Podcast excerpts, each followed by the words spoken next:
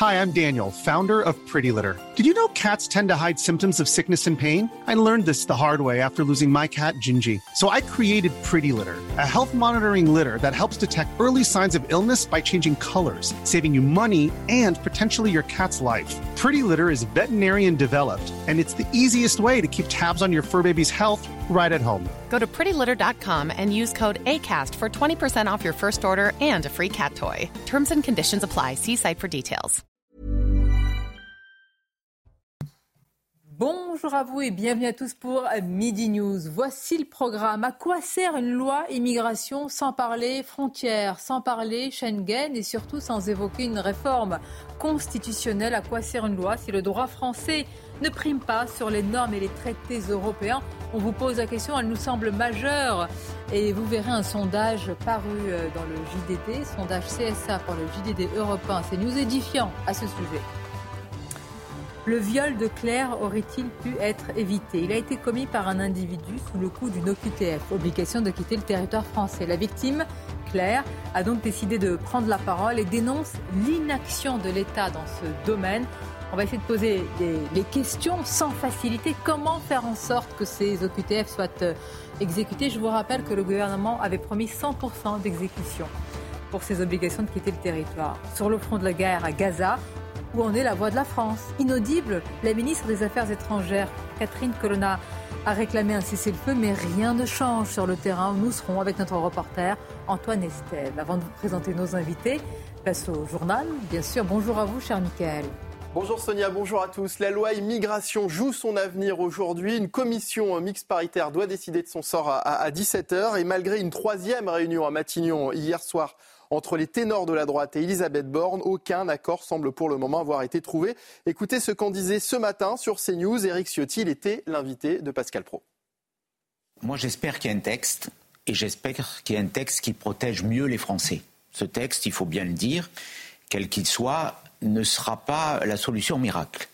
La vraie révolution, elle serait dans une réforme constitutionnelle approuvée par référendum les républicains, au printemps, vous en rappelez, ont posé deux textes sur la table.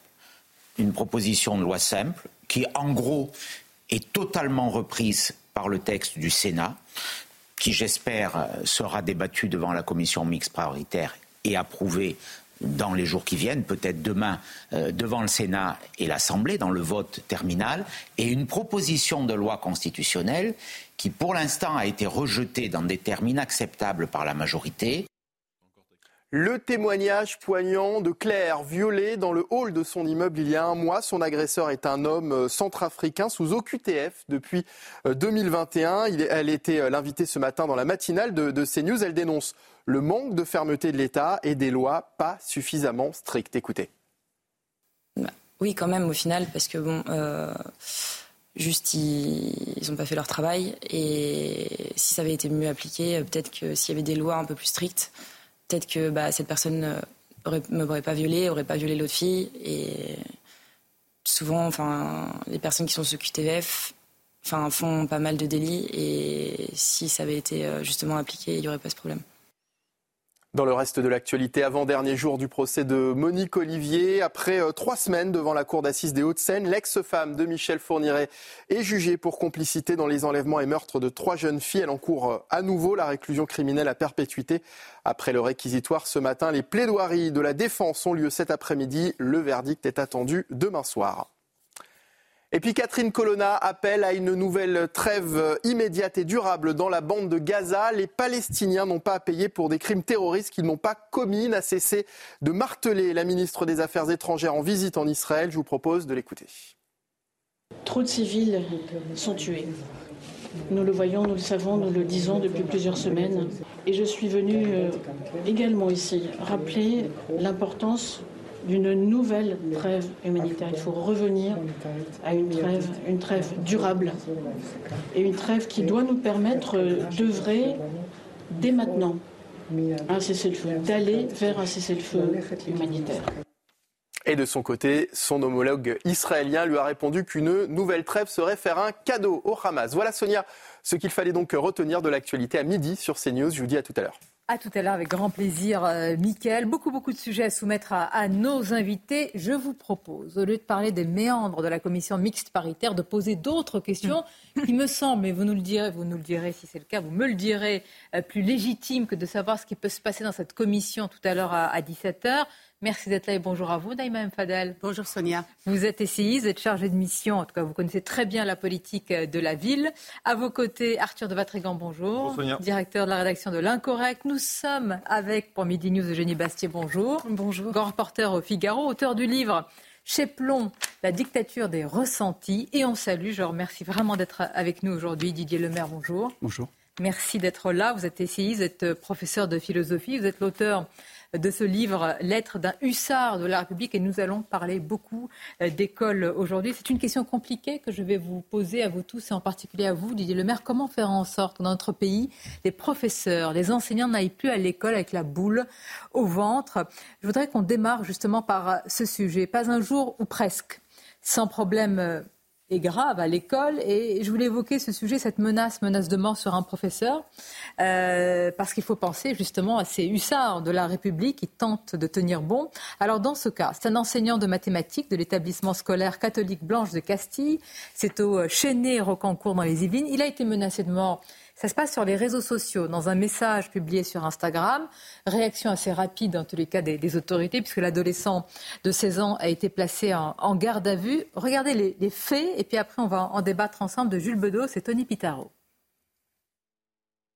Un élève de l'établissement catholique Blanche de Castille au Chêne-et-Rocancourt dans les Yvelines est suspecté d'avoir publié sur Instagram une photo de son professeur de mathématiques accompagné d'un texte en anglais que nous avons traduit. Je vais assassiner mon prof de maths. C'est un putain d'intello que personne n'aime. Je jure devant Dieu que si je vois ce p à la sortie de l'école, je vais l'agresser et le battre à mort. Je vais lui casser la gueule à cet intello. Il s'étire pendant les cours, il fait des trucs d'autiste, et il me prend mon papier avant que je finisse d'écrire. C'est un putain d'attardé. Le jeune de terminale, inconnu des services de police, très souvent absent et isolé du reste des élèves, est même allé jusqu'à menacer ses camarades si jamais ces derniers décidaient de prévenir l'établissement.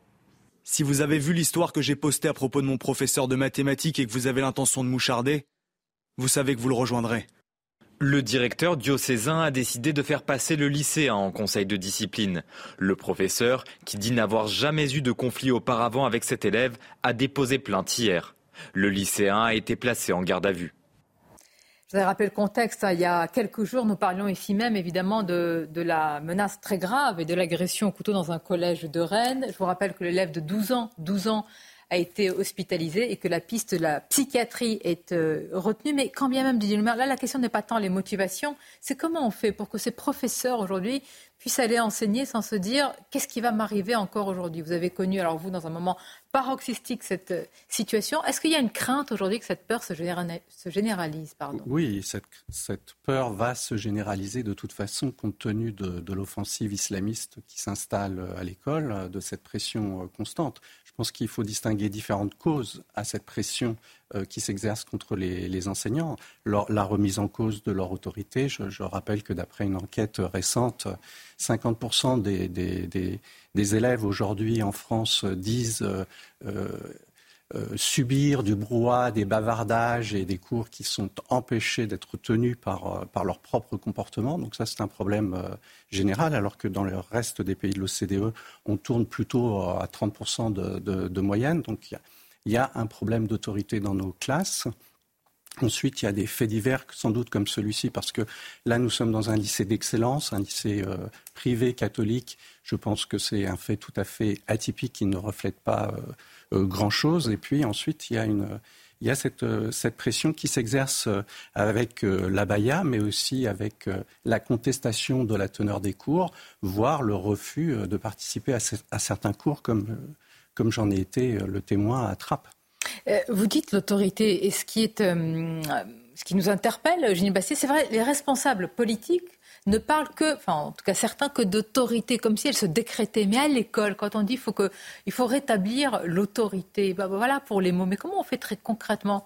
Comment on fait? Est-ce que, bon, certains, la baille à l'interdiction, on va en parler tout à l'heure, retour peut-être de l'uniforme, on va également en parler, mais est-ce que ces mesures fortes, en tous les cas marquantes. Est-ce qu'elles suffisent aujourd'hui à insuffler l'autorité Moi, je, pense que ça ne se décrétera pas du jour au lendemain. C'est-à-dire qu'il y a une telle, il y a une telle déliquescence, un tel déclin de l'autorité qui, qui s'étale sur 40 ans que c'est pas en deux ou trois mesurettes qu'on va rétablir comme ça sur son piédestal le professeur. Mais je pense que quand même, il me semble en tout cas qu'on est passé dans une nouvelle phase. On n'est plus tellement dans le pas de vague.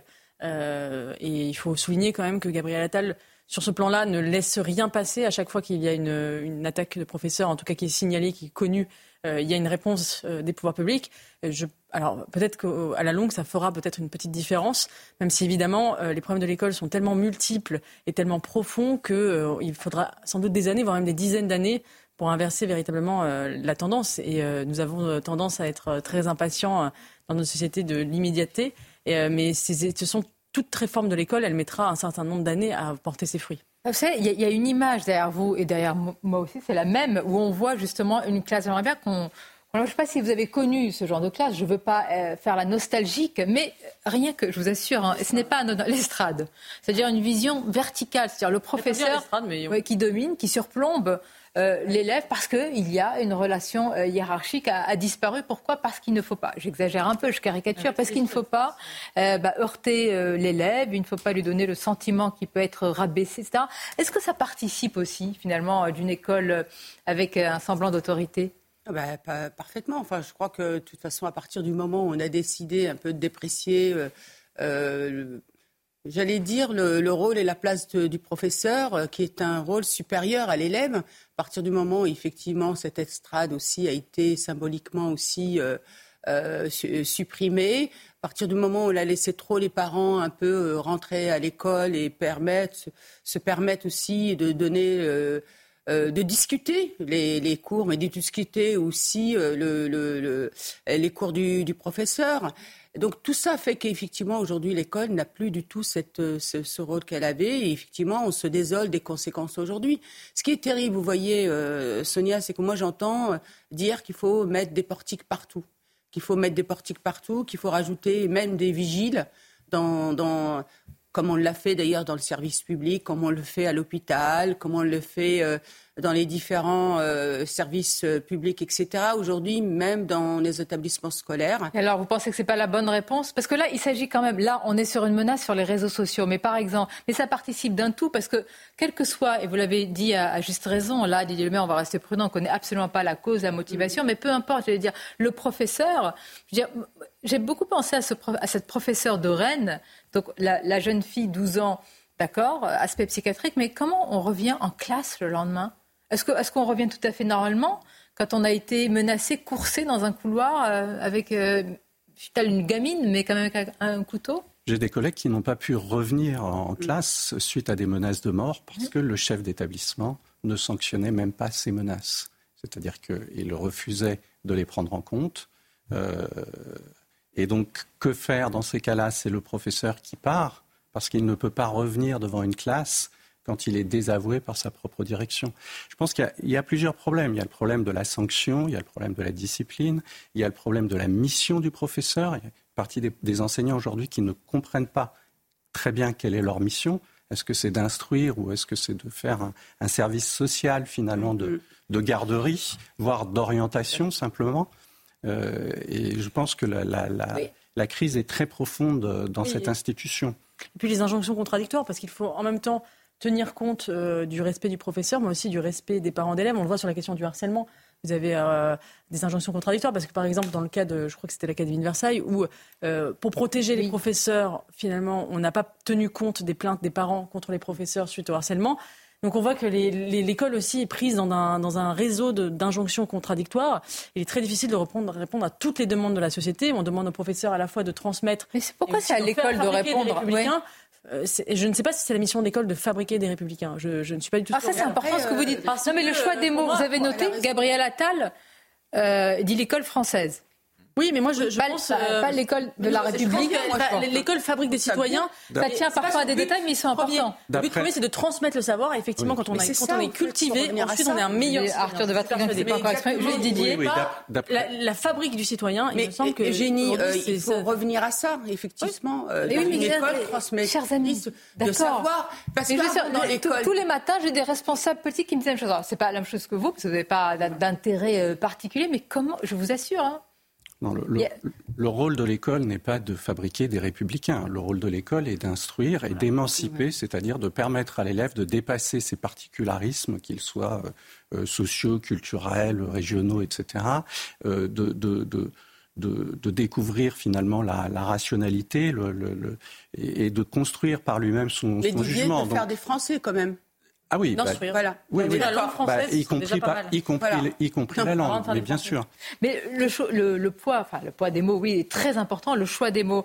Je garde en tête ce qui a été dit, Arthur de Vatrigan. Là, c'est un sujet aussi très grave par la famille, la femme de Dominique Bernard, ce professeur qui a été assassiné à Arras, euh, ses obsèques en la cathédrale d'Arras. Elle a dit qu'elle voulait pas qu'on parle de victimes. Je suis allée voir, ça m'a beaucoup interpellée. Sur le moment, j'avais oublié qu'elle avait dit ça, mais d'un héros, en tout cas de quelqu'un qui a résisté.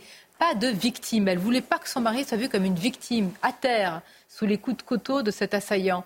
Euh, Est-ce qu'on a vraiment gardé en tête aujourd'hui ce que représentent ces enseignants pour nous? Non, je pense pas. Et il faut voir justement la manière dont ils sont dévalorisés, la manière dont ils sont pas soutenus.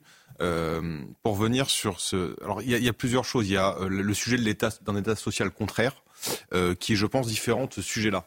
Euh, d'un gamin, qui d'un adolescent qui a l'air probablement euh, un peu fou, euh, d'après les témoignages qu'on a. C'est-à-dire qu'il est isolé, il menace son prof, il menace les élèves.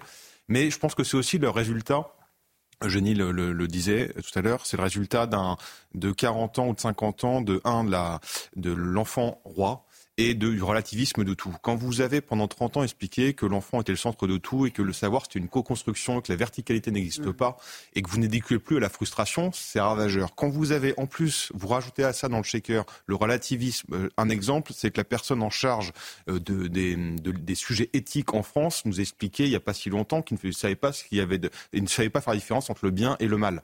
Euh, bah, ça devient un peu compliqué en fait. À partir du moment où vous avez l'enfant roi plus le relativisme sur le bien et le mal, bah, l'enfant il est laissé, quoi, l'enfant l'ado il est, il est laissé à lui-même.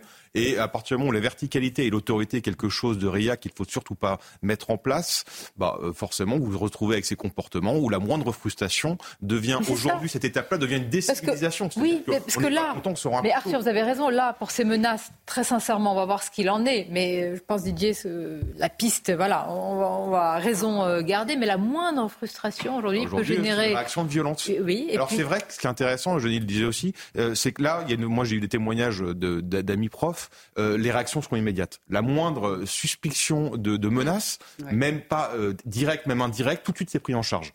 Et d'ailleurs, on voit même des élèves convoqués qui s'excusent, ce qui n'était pas le cas il y a six mois. Euh, donc c'est vrai que là, déjà, déjà, du côté du professeur, il peut se sentir un peu plus soutenu, ce qui n'était pas le cas avant. Hmm. Mm. Et l'élève peut, se, peut, peut, La peur peut change voir qu'il y a une mais... réaction Alors, et qu'il bah, n'est pas si libre que ça. C'est incroyable, pardonnez-moi, d'utiliser cette phrase, mais vous avez raison, mais euh, adaptée à l'école. La peur change de camp, généralement, c'est la police, les, les, dealers, les trafiquants. Oui, mais là, à l'école, ça faisait longtemps que c'est le prof qui avait peur et que le prof, de toute façon, à partir du moment où vous enlevez l'estrade et que vous expliquez, là, on a parlé des PISA il n'y a pas longtemps. Rappelez-vous, la dernière fois qu'on en a parlé, c'est 2012. François Hollande président, Vincent Payon, mmh. ministre de l'Éducation ah, nationale. Oui. Encore une bonne idée de François Hollande. Classement PISA catastrophique. Qu'est-ce qu'il dit pour réformer On dit on va faire l'école de la bienveillance. Ah, bien-être. Et bah, ça, c'est dans les textes. D'accord, d'accord. Mais je vais vous en parler tout à l'heure parce que. La loi sur l'école. Il y a, des cours d'empathie, là. Bah, mais euh, alors, faut voir ce qu'il y a C'est pas la même chose. Faut voir ce qu'il y a. Bah, J'ai pas tout compris. Eh ben, eh ben, je vais vous soumettre ça. Les cours d'empathie, ça peut de, faire du bien. De ministre, on voit bien que ça a un effet euh, extrêmement important puisque les signalements, effectivement. Mais pardonnez-moi, alors pourquoi vous êtes passé de Papa Ndiaye à Gabriel Attal que de temps perdu Que de temps perdu. Les titres. Jean-Michel Blanquer. Oui, mais, vous... mais, une parenthèse quand même, si je puis dire. Les titres avec vous, Michael. La réclusion criminelle à perpétuité requise contre Monique Olivier pour complicité dans les enlèvements et meurtres de trois jeunes filles cet après-midi à la cour d'assises des Hauts-de-Seine auront lieu les plaidoiries de la défense. Le verdict est attendu demain soir. Plus de 100 morts dans des frappes israéliennes dans le nord de Gaza. Le dernier bilan du ministère de la Santé du Hamas a publié vendredi faisait état de 18 800 morts au total depuis le début de la guerre avec Israël le 7 octobre. Des chiffres difficilement vérifiables. Et puis les handballeuses françaises sont championnes du monde. Elles ont battu la Norvège hier soir 31 à 28. C'est leur troisième sacre mondial après 2003 et 2017. Et cela promet à 7 mois des Jeux Olympiques de Paris. Sonia, on termine juste avec un mot de football. On vient d'apprendre que le PSG rencontrera le club espagnol de Real Sociedad en huitième de finale de la Ligue des Champions. J'en suis ravie. Merci pourquoi vous m'interpellez. C'est important. voilà, ça vient de tomber. Bah, écoutez, merci d'être sur l'actualité chaude, comme on dit. Merci, Mickaël. Je vous dis à, tout à l'heure. Encore un mot sur euh, cette, cet élève qui a menacé de mort euh, son professeur de maths euh, mathématiques sur Instagram. Je voudrais qu'on retrouve notre journaliste Michael de Santos, euh, qui est sur place dans les, Yvelines. Michael, est-ce qu'on en sait un peu plus sur cet élève qui a été euh, est en garde à vue? Est-ce qu'on connaît eh bien ses motivations? Un ado euh, solitaire, hein, euh, souvent euh, absent. c'est comme ça que cet élève de terminale est, décrit hein, par ses camarades ou ceux qui ont pu croiser sa route. Des témoignages qui finalement rejoignent hein, celui du professeur menacé. Ici, tous les élèves disent que cette affaire n'est pas si incroyable que cela, impossible pour cet élève qu'il puisse passer à l'acte. Il était inconnu des services de police libanais et pour eux, tout simplement, il aurait tenu ses propos sous le coup de la colère. Euh, sur Instagram, hein, il avait euh, menacé euh, d'assassiner le professeur, un intello qu'il voulait battre à mort. Il avait également déclaré vouloir vendre des parties de son corps à l'étranger avant de menacer tous ceux qui oseraient moucharder de le rejoindre. Concernant le professeur de mathématiques hein, de 52 ans, on nous parle d'un professeur de qualité, brillant, à la personnalité certes atypique. Le directeur hein, du lycée Blanche de Castille n'a pour le moment pas souhaité euh, communiquer. Euh, tout ce que l'on sait, hein, c'est qu'un conseil de discipline a été euh, mis en place. Des mails ont également été envoyés aux élèves, aux parents d'élèves pour qu'ils ne s'expriment pas dans les médias. Enfin, pour terminer, le professeur de mathématiques a déposé plainte. L'élève, lui, est pour le moment en garde à vue. de Santos pour toutes ces informations. On va continuer à évoquer et à parler de l'école.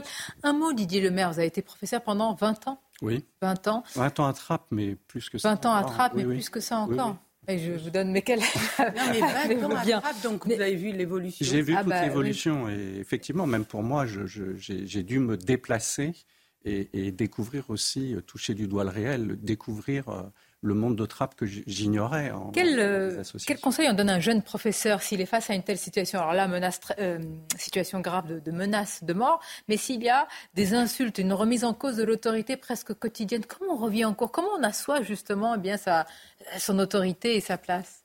Moi, j'ai eu des expériences très variables selon les, les établissements et les chefs d'établissement. Quand j'ai commencé dans ce métier, j'ai fait les lycées les plus, les plus difficiles d'Île-de-France, y compris un lycée à Villeneuve-la-Garenne où une collègue a été tuée à la sortie par un coup de, un coup de feu dont on n'a pas trouvé l'origine. Euh, moi-même, j'ai été menacé de mort euh, très, très, lors de ma deuxième année d'enseignement par un, par un de mes élèves. Bon, ça s'est bien terminé par une négociation, mais euh, par une négociation. Par une négociation avec cet élève. Il n'y a pas eu de, il a pas eu de plainte. Et le problème, je pense, de l'école, c'est que nous sommes à cheval entre un travail d'éducation où il faut faire preuve de pédagogie, mais aussi un travail euh, d'éducation qui suppose des sanctions et une prise de conscience de la réalité de ces règles. Or, quand les enseignants ou l'institution elle-même ne garantit pas l'effectivité de ces règles, qu'elle ne les sanctionne pas, eh bien, euh, ça ouvre la porte à tous les débordements. Mais merci parce que euh, vous le dites de manière tellement limpide, c'est clair. En fait, il suffit de peu de choses aussi pour sauver quand même notre institution euh, principale. Il suffit aussi de certains signaux. Alors, pour être juste avec Gabriel Attal, là, ils sont donnés. Je vais continuer à évoquer hein, l'école dans quelques instants. Les cours d'empathie, ça m'intéresse énormément. Je ne sais pas s'il faut se, réjouir qu'il y ait des cours d'empathie, c'est-à-dire on, on en est là, ou alors se dire quand même, ça peut être important. Bon, ça On pourrait faire des cours d'empathie dans le monde politique aussi. Bon.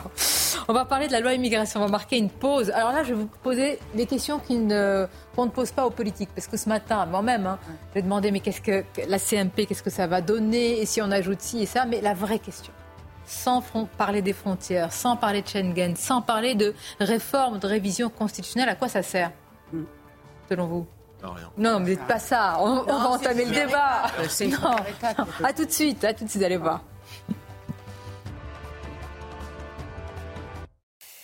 À quoi sert une loi immigration, je vous le disais, sans parler frontières, sans parler Schengen, sans parler de réforme constitutionnelle Vous allez voir un sondage où une majorité des Français affirme qu'il faut que le droit français prime sur les normes, sur les traités européens, bref, sur euh, la décision des juges européens. Dans quelques instants, nous serons aussi à l'Assemblée nationale. Il faut qu'on prenne quand même des nouvelles de ce qui se passe. Tractation, hein. je ne sais pas quelle image peut donner cette fameuse commission mixte paritaire, mais tout d'abord les titres avec vous, Michael. La loi immigration en commission mixte paritaire à partir de 17h. Aucun accord ne semble avoir été trouvé pour le moment avec euh, les LR. Sur notre antenne, Eric Ciotti a déclaré attendre un texte qui protège mieux les Français mais qui ne sera pas, je cite, la solution miracle. Youssef Attal devant le tribunal correctionnel de Nice. Le joueur de l'OGC Nice est poursuivi pour provocation à la haine raciale après avoir partagé une vidéo appelant à un jour noir pour les juifs. Le procès de l'international algérien devrait débuter à 13h30. Et puis PSG Real Sociedad, c'est l'affiche des huitièmes de finale de la Ligue des Champions. Le tirage au sort euh, a eu lieu euh, tout à l'heure. Dernier représentant du football français, le PSG a terminé deuxième de son groupe en phase de poule. On prend la direction tout de suite. Merci à vous, Mickaël, de l'Assemblée nationale. On va retrouver euh, notre journaliste Florian Tardif. Alors, Florian, question simple et réponse, j'imagine, très compliquée. Où est-ce qu'on en est? Oui, question simple et, réponse compliquée. Écoutez, Sonia, à ce stade, il n'y a toujours pas de, fumée blanche, pas d'accord formel, mais je peux vous dire que les négociations euh, avancent, elles avancent bien, elles se poursuivent même. C'est ce que m'a confirmé euh, un, cadre de la majorité il y a encore quelques minutes. Nous nous sommes plus près d'un accord que d'un désaccord. Voici ce qu'a concédé ce matin Gérald Darmanin, le ministre euh, de l'Intérieur. Les réunions successives entre l'exécutif et les républicains semblent donc porter leurs fruits, puisque les négociations se tiennent principalement entre ces deux acteurs. Alors de quelles négociations euh, parlons-nous? Premièrement, que les préfets aient la main pour accorder un titre de séjour aux travailleurs euh, sans papier, qu'ils aient la main et qu'ils aient même le dernier mot, puisque en cas de refus, il n'y aurait pas euh, de recours possible. C'est ce que souhaitaient les Républicains. Deuxièmement, que l'AME, l'aide médicale d'État, on en parle depuis plusieurs semaines maintenant, eh bien que cette aide soit réformée. Les Républicains attendent toujours de la part de l'exécutif une lettre leur précisant bien qu'il y aura un débat prochainement au Parlement. Il souhaite dès la rentrée 2024 euh, sur cette question. Et euh, troisièmement, euh, que le délai pour pouvoir bénéficier d'aide sociale pour les étrangers, que ce délai soit considérablement allongé. On parle de 30 mois, c'est ce que me confirmait également un député de la majorité. Le texte, vous l'avez donc compris, a été durci. Est-ce que cela suffira pour mettre tout le monde d'accord autour de la table? Certainement pas, mais au moins une majorité pour tenter donc que cette CMP soit conclusive. En tout cas, nous aurons la réponse à partir de 17h, même si ça risque de prendre quelques heures avant que l'ensemble donc des membres de cette CMP n'arrive à euh, un accord, un accord donc formel. Merci Florian. Donc c'est une longue journée pour vous. Je vous en remercie. On aura évidemment les, conclusions avec vous. Mais tout d'abord, vraiment avant d'évoquer ce qu'il y a dedans, ce qu'il y a dedans, parce que de toute façon tout change, c'est une négociation. Le sondage, sondage CSA pour Europe 1, CNews et le JDD. On ne peut pas être plus clair. Regardez, 67% des Français, c'est quand même une majorité assez franche, exigent la primauté du droit français. Donc, sans révision constitutionnelle, la politique migratoire de la France reste, je ne vais pas dire soumise, mais c'est un peu le cas, euh, Eugénie, dictée en tous les cas par des juridictions supranationales, en particulier des juges européens. Tout à fait. Moi, effectivement, euh, il y a ce qu'on peut faire, ce qu'on peut mettre en place comme mesure, et ce qui rend possible ces mesures. Parce qu'on on, peut, on peut mettre en place un certain nombre de mesures qui ensuite seront retoquées par les juridictions supranationales. Donc en fait, il faut changer le cadre pour pouvoir vraiment agir sur l'immigration. Je pense par exemple à la question du regroupement familial. Vous ne pouvez pas supprimer le regroupement familial en France si vous ne, sortez, si vous ne réinstaurez pas la primauté du droit français sur le droit européen. Vous ne pouvez pas, de même, restaurer le délit euh, de séjour illégal en France euh, si vous ne sortez pas, en tout cas, du droit européen, euh, parce que ce, délit avait été retoqué par la CJUE, mhm. ce qui fait qu'on l'a, rendu, il était caduque et qu'on l'a supprimé ensuite. Donc, voilà. Donc, il faut absolument, effectivement, faire ça. Et ce que je remarque, c'est que c'est un sujet qui est en train de s'imposer dans le débat public, parce qu'aux dernières, aux dernières européennes, on n'en parlait pas tant que ça. et cette question de, du droit européen est devenue centrale, et je pense qu'elle jouera un rôle majeur lors des prochains prochaines européennes, parce que c'est devenu le point nodal. Parce que maintenant, on se rend compte que le Brexit euh, enfin en tout cas le Frexit, sortir de l'Union européenne, ça n'a pas de sens, euh, puisque le, par exemple la, grande, enfin avec le Brexit, la Grande-Bretagne ne gère pas mieux euh, ses frontières migratoires parce qu'elle est elle-même soumise à des juridictions supranationales, notamment la CEDH. et donc il faut absolument voilà retrouver les manettes de notre droit. Je rappelle quand même que nous, c'est aussi un choix qu'a fait, fait, le Conseil d'État. C'est-à-dire qu'il faut arrêter aussi de taper tout le temps sur la CEDH. C'est le Conseil d'État qui a décidé d'avoir une vision extensive du droit et de faire primer le droit européen. Ce qui n'est pas le cas de la Cour suprême euh, en Allemagne, par exemple. La Cour de Karlsruhe dit que, la, Constitution allemande doit être au-dessus du droit européen. Donc c'est tout à fait possible. Sauf qu'on ne peut pas tordre le bras des juges, donc il faut changer la loi. Euh, et donc ça, passe par, euh, une réforme constitutionnelle vous dites, qui doit inscrire dans le marbre que les juges n'ont plus le droit de, de, se faire le bras séculier de la CEDH ou de la CGE en France et restaurer cette primauté. Et je, veux dire, c'est pas euh, une proposition d'extrême parce que vous avez Édouard Balladur, ancien Premier ministre, qui a fait une note à la Fondapol en juin dernier où Édouard Balladur propose de restaurer la, primauté de la Constitution sur le droit européen. Édouard Balladur, qui est quand même un Européen convaincu, qui a été Premier ministre, qui n'est pas un zozo sur ces questions. Mmh. Euh, et donc ça montre que les lignes sont en train de bouger. Euh, euh, et, c'est effectivement indispensable. Les lignes bougent, comme vous le dites très bien, Eugénie Bastier. Euh, au sein de l'opinion, c'est très très clair. Et alors, il y a quelque chose qui m'a interpellé hier au grand rendez-vous Europe 1 CNews, les échos, nous recevions Eric Woerth. Et quand on lui a soumis ça, vous, vous nous dites, et c'est vrai, c'est pas un Frexit, s'éloigner un peu des traités, etc. Mais il me dit, mais attention, mais vous vous rendez pas compte il y a les normes, et en sortir, c'est s'éloigner du cadre européen, et vous allez voir ce que vous allez voir. Bon, est-ce qu'il mais... Lui, il veut Quelle est la réalité C'est bien, quoi. Il veut Non, il veut mourir avec ses normes, il va mourir avec l'état de droit, il sera content. Non, mais surtout, c'est pas vrai, c'est pas, c'est pas sortir de l'état de droit, c'est Je sais bien. Restaurer un état de droit différent. Il faut rappeler il ne faut pas avoir de complexe avec ce sujet parce que la primauté du droit. européen sur le droit français, c'est un squatter. Il est rentré clandestinement, il est resté frauduleusement. Il n'est pas dans les traités de 57. Il a été introduit en loose day par la Cour de justice en 60, puis reparti en 70. Et comme les juges disaient, ça commence à se voir, on va peut-être le faire ratifier, donc on le met dans la Constitution de 2005, article 6. Or, raté, Constitution de 2005, les Français disent, on n'en ah veut pas. Qu'est-ce qu'ils fassent Traité de Lisbonne de 2007, il disparaît de l'article 6, il passe en annexe. C'est-à-dire qu'à aucun moment, les Français ont ratifié souverainement la primauté du droit européen sur le droit français. Ça n'a jamais été le cas. Donc évidemment qu'il euh, ne faut pas avoir de complexe sur ce sujet-là, et c'est pas devenir d'extrême droite ou faire un Frexit de le dire. C'est juste que les juges ont fait un coup d'État là-dessus avec la, avec la, bonne bénédiction, évidemment, de eh nos politiques et, eh et, leur lâcheté, évidemment. Sauf qu'à aucun moment, les Français ont dit oui. Et le seul moment où on leur a posé la question, ils ont dit non. Voilà, c'est tout. C'est, la réalité, elle est là. Ce qui est incroyable, c'est, vrai, il y a quelques années, quand on parlait de ce sujet, quand on posait cette question, elle paraissait totalement un peu éloignée, un peu trop. Hein? Alors que là, c'est vrai que ça s'impose. C'est vrai que c'est une question très technique parce que c'est très complexe. Mais alors, en référendum, par exemple, référendum est très complexe parce qu'il faut changer l'article 11 pour pouvoir changer pour pouvoir, hein. euh, pour pouvoir ensuite euh, faire un référendum sur l'immigration. Donc c'était c'est un des processus très très complexes et c'est ça qui crée l'immobilisme. Et, euh, et, je pense que les juges ont une énorme responsabilité parce qu'ils se sont octroyés, octroyés un droit en, en, jouant à la Cour suprême. On leur a laissé. Euh, alors que la nature euh, juridique a aussi horreur du vide. Mais, mais aujourd'hui, euh, le péril, c'est que justement, les gens en ont tellement marre qu'ils bazardent l'état de droit avec le, avec le bain. C'est ça qui serait dangereux. voilà. De ces dérives inacceptables. Didier Lemaire. Oui, une nation qui, qui n'est plus souveraine, comment peut-elle perdurer? Comment peut-elle continuer d'être elle-même? Une nation peut-elle peut-elle s'en remettre à une autre souveraineté? Euh, bah, c'est une vraie question. C'est une question, je pense, qui n'est pas si technique que cela. C'est une question éminemment politique qui nous concerne tous. Français. Mais vous les, vous les dictez de manière très très claire, mais moi j'aimerais, enfin Emmanuel Macron, quelle est véritablement, c'est une vraie question, sa vision sur le sujet Il a souvent parlé de souveraineté européenne et certains, beaucoup, lui contestent même cette expression. Il ne peut pas y avoir de souveraineté européenne parce qu'il n'y a pas de, peuple, de, peuple, de peuple, Il n'y a pas de peuple européen. Effectivement, moi j'ai beaucoup écouté ces derniers temps euh, le général de Gaulle dans, des entretiens et je trouve ça vraiment euh, passionnant et qui parlait euh, la France c'est la France, l'Allemagne c'est l'Allemagne, l'Angleterre c'est l'Angleterre et euh, on est dans une coopération et il faut surtout pas vouloir en fait supprimer les souverainetés de chaque État et que ce serait une grosse erreur de, de, faire ça. Je crois que chaque peuple a le droit, sa légitimité à être souverain et à décider de, son devenir, de son environnement, de ce qu'il accueille, ce qu'il ne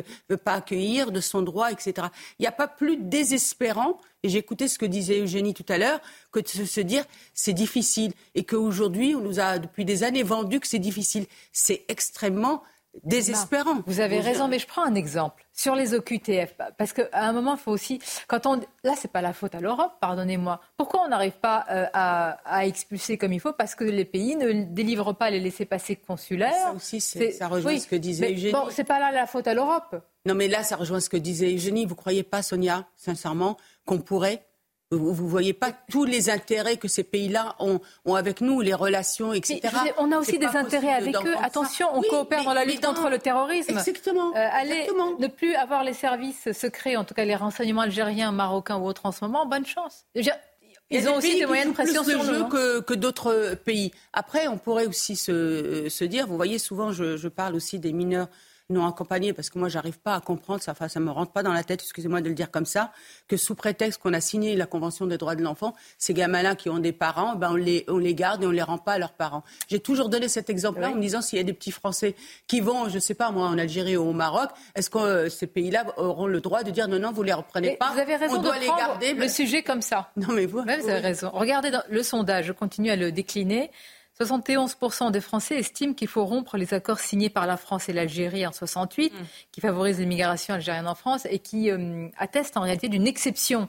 Alors là, encore, on peut dire sujet complexe. Non. Mais moi, je pense qu'on peut parier sur l'intelligence des Français. Pourquoi, pourquoi, pourquoi l'Assemblée nationale n'a pas voté la suppression du, traité de 1900 Pourquoi 1968. Pourquoi? Pourquoi Emmanuel Macron a balayé ça en disant ce n'est pas la politique étrangère de la France qui se règle à l'Assemblée? Pourquoi quels sont les intérêts fondamentaux qui sont mis en jeu par la remise en question de ce, ce... Bah, Quel est le chantage que nous mène l'Algérie pour que nous n'ayons pas le droit de, remettre en cause cet accord. Et c'est ce que si, si ça avait été euh, mis en, vote à l'Assemblée, ça aurait certainement remporté euh, la majorité bah, Allez jusqu'au bout de la logique. Selon vous, pourquoi Comment? Pourquoi selon vous? Parce que euh, je, je pense que les gouvernements ont peur de, ce que pourrait faire l'Algérie en représailles, euh, notamment vis-à-vis du gaz. Ou, il y a même en il y a un chantage, il y a un chantage et, qui, est exercé par l'Algérie. Et aussi, on a une partie de la population en provenance notamment de, ce pays et quel signal voilà, on donnerait. Vous avez raison. il y a, voilà, encore une fois, là, mais, voilà une loi migratoire qui ne s'appliquera pas aux Algériens. C'est quand même hallucinant quand on y pense. Mais il y a une orientation peut-être plus générale aussi euh, de nos représentants politiques euh, qui, ne s'en cachent pas depuis des années qu'il s'agit de dissoudre la nation française dans le multiculturalisme, dans, mm. dans, un, dans un État post-national euh, où on aurait affaire à une Europe des consommateurs et plus, et plus une Europe des nations avec des services publics qui sont quand même l'expression de cette conscience nationale. Vous avez raison. En réalité, dans ce cas-là, euh, c'est mieux de l'énoncer, je trouve. Ce serait un projet. On peut ne pas être d'accord, mais il vaut mieux dire notre projet est immigrationniste, il est hein. multiculturaliste. Non, mais Macron a signé, je vous rappelle, le pacte de Marrakech en 2019. 2018, le pacte, vous signez en 2019. Il y a plein de pays qui l'ont pas signé. Lui, il l'a signé. Alors, on vous explique, oui, mais ça engage pas les Français. Ça commence toujours comme ça, et puis à la fin, ça les engage. Donc, vous avez le pacte de Marrakech qui vous explique. Euh, il y a plein d'objectifs. Hein. Par exemple, faire en sorte que les filières de migration régulière soient accessibles et plus souples. Voilà, ça fait partie des 20 objectifs. Il y en a, il y en a plein des comme ça. Donc, Emmanuel Macron le signe. Plein de pays le signent pas. Et ensuite, vous avez le pacte de migration et d'asile qui va être voté, et la France va le voter, peu avant les élections européennes. Donc, vous pouvez faire toutes les lois que vous voulez là ça sera retoqué par l'objectif du pacte de Marrakech qui va être mis en application par le pacte de migration. Alors expliquez-moi, expliquez-moi. Madame Meloni, hier, euh, j'ai essayé de comprendre la situation en Italie. Je suis allée voir tous les articles à ce sujet. J'ai vu ce qu'elle disait avant, vous le savez tous, et ce qu'elle applique maintenant? Bon, Certains disent, mais regardez, finalement, elle, ne peut pas faire ce qu'elle disait. C'était un petit peu de, la poudre de perlimpinpin. Et finalement, elle est rentrée dans le rang. Elle a besoin de, euh, de l'argent européen et elle ne peut pas faire ce qu'elle veut sur l'immigration. Est-ce que c'est ça la vérité? C'est du champ. Euh, je veux dire, elle n'a pas le choix ou alors, en réalité, euh, eh bien, c'est pas si facile de changer les choses, comme on dit. C'est toujours compliqué de changer les choses, évidemment, mais là, il y a un chantage, et Mme van der Leyen l'avait expliqué. Ceux qui ne veulent pas obéir aux directives de la Commission européenne, nous aurons les moyens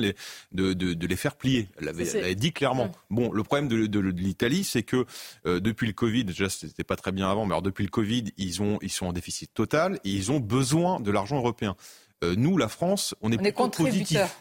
Donc, ça veut dire que le chantage à l'argent peut aussi embêter l'Union Alors la vraie question, c'est est-ce qu'un pays comme la France, pilier de l'Union européenne, peut s'écarter des traités et des normes et rester vraiment dans le jeu en fait, Je pense que ceux qui disent qu'on va régler le problème migratoire du jour au lendemain euh, mentent et s'illusionnent aussi. C'est certain. Et je pense que l'expérience de Mélanie doit nous avertir que c'est très compliqué. Surtout que le problème de l'Italie, c'est qu'elle souffre aussi d'une malchance géographique. Qu'elle est face, que les gens ne font que passer Mais, mais en attendez, Italie. mais moi je pense qu'il y a quand même un, le préalable à toute action, c'est quand même un changement de discours. C'est-à-dire que si vous faites passer le message. Si vous venez, vous avez une chance de vous faire régulariser, euh, vous ne pouvez pas euh, espérer euh, ta- tarir le flux. Il y a quand même un discours à changer fondamentalement. Euh, envoyer un message, envoyer un message de, de en disant voilà, nous, ne pouvons plus accueillir. Sans aller jusqu'à la révision constitutionnelle, là, par exemple, ce qui est décidé, très sincèrement, l'AME sortie va être dans une loi autonome en, en janvier, sur une forme de préférence nationale aussi, sur les aides sociales, Mm. euh, etc. Est-ce que vous trouvez que ce sont des signaux quand même importants? Je vous rappelle, on est parti d'un texte euh, détricoté par l'Assemblée nationale pour arriver à un texte assez durci quand même. Il faut Non, voir vous- aussi les, les, hum, les, euh, métiers sous tension. C'est quand même le point central et ça rejoint ce que vous disiez Ah oui. justement sur l'Europe de consommateurs. Pourquoi les grands patrons, euh, pourquoi la Macronie et pourquoi une grande partie de l'Europe poussent à ça? C'est parce que, encore une fois, nous, depuis la France en tout cas, depuis plus de 30 ans, et euh, son économie, le maître étalon de notre économie, c'est la consommation. On importe des biens, on importe des biens et on a besoin de Mais consommateurs, et patronat- de gens qui livrent la consommation. Donc les métiers sous tension, c'est uniquement ça. Mais pardonnez-moi, mais c'est terrible parce que ceux qui se gargarisent euh, d'une politique humanitaire, humaine, etc., veulent, veulent faire venir Des en fait des migrants euh, sous-payés et qui vont finir pour les- certains porte de la chapelle. Les patrons euh, militent pour Ils ça. oui, ils disent même simplement, ça fait pression à la baisse sur les salaires. Et en plus, comme les Français sont fait virer des grandes métropoles et des banlieues des grandes métropoles où on assure quand même la grande consommation, bah, il faut bien quelqu'un pour le remplacer. Eric Donc, Woerth, euh, que vous avez suivi, euh, Naïma Fadal, nous disait mais non, pas du tout. C'est que les Français ne veulent pas faire ces métiers. Mais- mais- mais- Alors vous les Mais expulsez, ils le font, ils ces le font travailleurs les- clandestins. En Provence, en mais il province, faut leur donner les- la la France périphérique. Ils le font pas effectivement dans les métropoles parce que c'est trop cher euh, d'habiter. euh, Les- et l'hébergement, Il y a- que les immigrés qui acceptent de vivre dans des conditions épouvantables. Et c'est ça la parce qu'on gauche, d'apporter des gens euh, qu'on met dans des conditions épouvantables pour servir d'esclaves.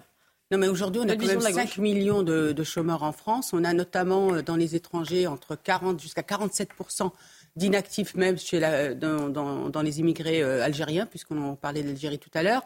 Dans les quartiers, vous avez quand même des jeunes de 25, entre 16 et 25 ans. Il y a jusqu'à 40 de chômeurs. Excusez-moi. Mais il faut peut-être aider, accompagner pour que ces jeunes-là puissent euh, effectivement euh, aller sur ces métiers en tension. ça m'intéresse. Qu'est-ce qu'on va faire? Parce qu'on n'arrive pas déjà à donner de l'emploi à ces, à ces personnes-là, à intégrer, à assimiler. Et aujourd'hui, on est prêt à recevoir J'essaie d'être concrète, par exemple. Alors Imaginons, le. RN, le RN est aux commandes. Il arrive et il dit tous ces travailleurs clandestins euh, dans les métiers en tension, il faut les expulser. Comment on fait? On les- Vraiment, Mais, ça, c'est mais possible ça? qu'à la base, comment ça se fait que C'est une vraie on- question. Et, et- et comment vous vous transvasez ce, Mais Sonia, vous déjà, des- à la base, comment, comment on peut D'accord. recruter des personnes qui sont sans papier? Excusez-moi. Quand on, excusez-moi, Oui, on a tous, quand on a le On en premier fait la emploi. Non, mais c'est Oui. c'est ça. Et on en fait la promotion en disant votre nounou, votre Uber. Là, vous avez raison. Mais Ça, c'est des remarques de grave. bon sens. Et à, et à côté de ça, on fait tout un travail de contre le, le marché au noir, euh, ex- le travail au noir, etc. Il y a quand même quelque chose Bien. de kafkaïen, sachant que vous savez que ces personnes-là qui travaillent, euh, qui sont euh, d'une manière irrégulière, achètent des papiers pour pouvoir travailler et qu'on le sait que c'est pas leur vrai, que c'est des papiers frauduleux. Bon. On marche sur la tête. Bon, vous savez, on a besoin de cours d'empathie en ce moment. bah écoute, Hein, je vais vous dire en quoi ça consiste dans quelques instants, juste après les titres de Michael.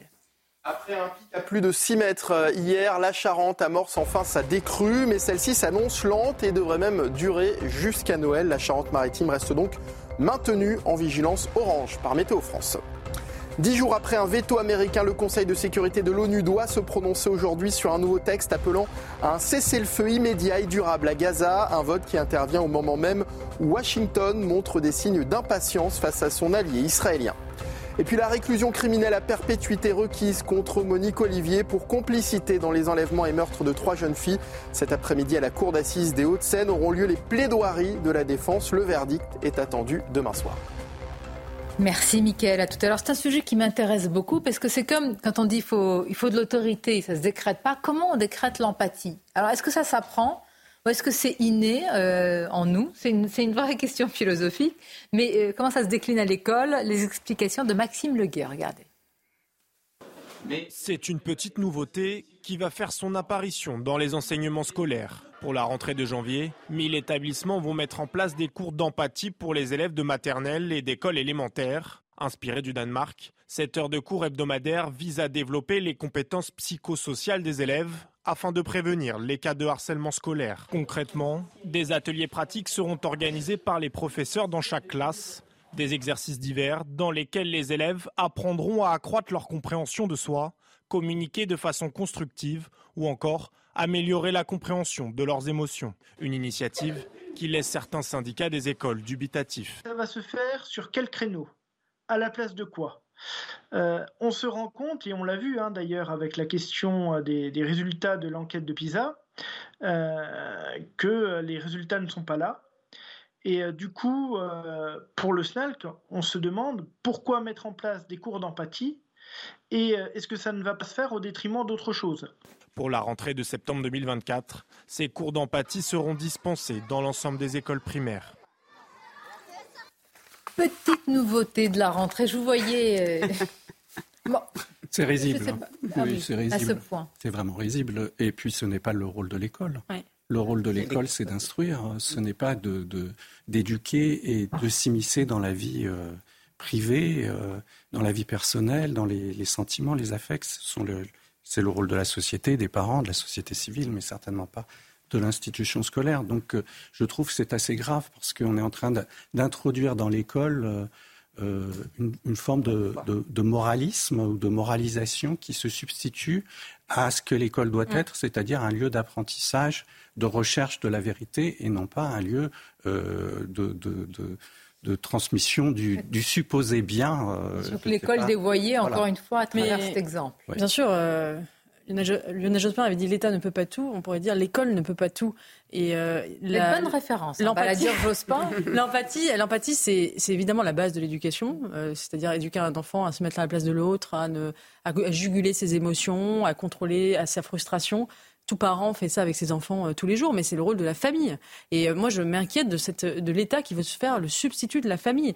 Et effectivement, c'est pas parce que des familles ne remplissent plus ce rôle-là. Effectivement, on a des enfants qui sont euh, déstructurés, qui n'ont aucun sens des règles, aucune autorité. Mais est-ce que pour autant on doit donner à l'école ce rôle-là? C'est-à-dire que cette heure d'empathie va forcément prendre la place d'une autre heure de, de, cours, de français, de maths, je n'en, sais rien.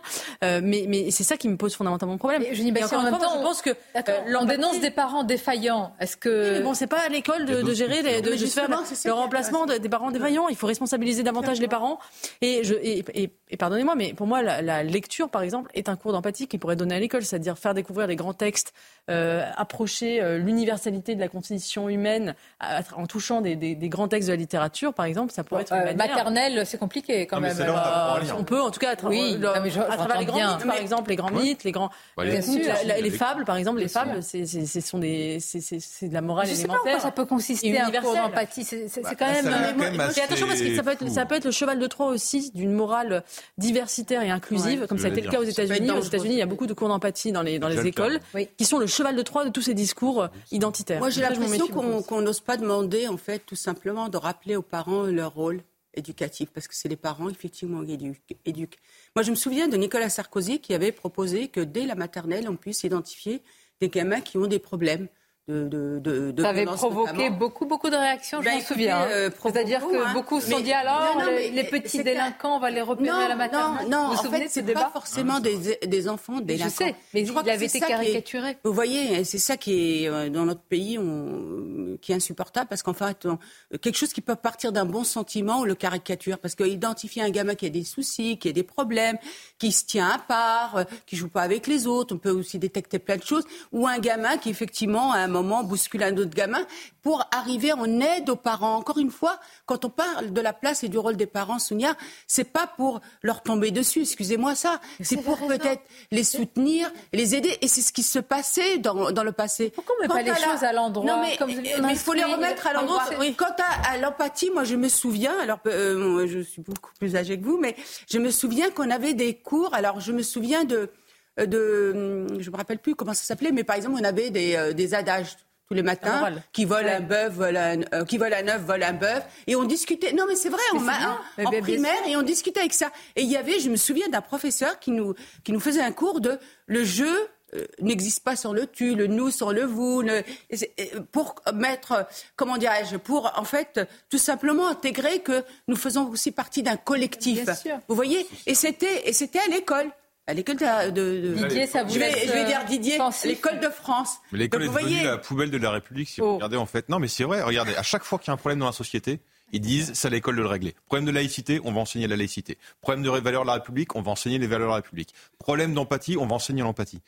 Le drame, il est là, c'est que euh, là, dans 20 ans, alors euh, tous les gamins français vont sortir avec euh, un master en inclusion, en empathie. Par contre, ne sauront pas lire et écrire. C'est ça la, la, réalité. Et le souci qu'on a aussi, c'est qu'on oublie toutes les structures qui existent à côté, qui ont été détricotées et flinguées par une grande partie, notamment des gens qui habitent du côté de la rue Cadet. Je parle par exemple des patronages les patronages servent à ça. on peut parler des scouts qui servent à ça. Il y, a plein, de choses comme ça, en fait, qui sont, mm. nous ne sait pas le rôle de l'école et qui permettaient justement à l'enfant de découvrir une vie sociale, de, une vie en communauté et d'apprendre ce que c'était la relation à l'autre.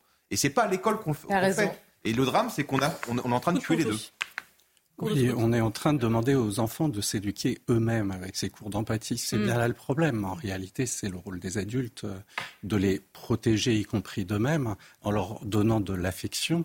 Et cette affection, elle fait que l'enfant, euh, quand il sent que cette affection va manquer, se retient et s'empêche. Freud a expliqué ça euh, déjà il y a, des années.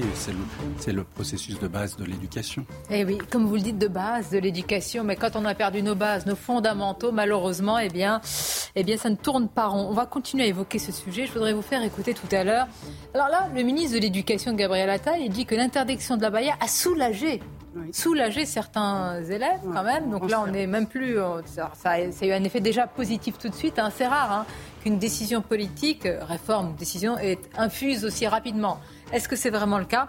Et puis c'est Xavier Hofer, spécialiste de sécurité, qui va nous rejoindre. On va évoquer, et elle a eu des mots euh, très durs et courageux ce matin à notre antenne, Claire, sur les OQTF. Malheureusement, cette jeune femme a été violée et elle fait porter la responsabilité sur l'État. On l'écoutera tout de suite.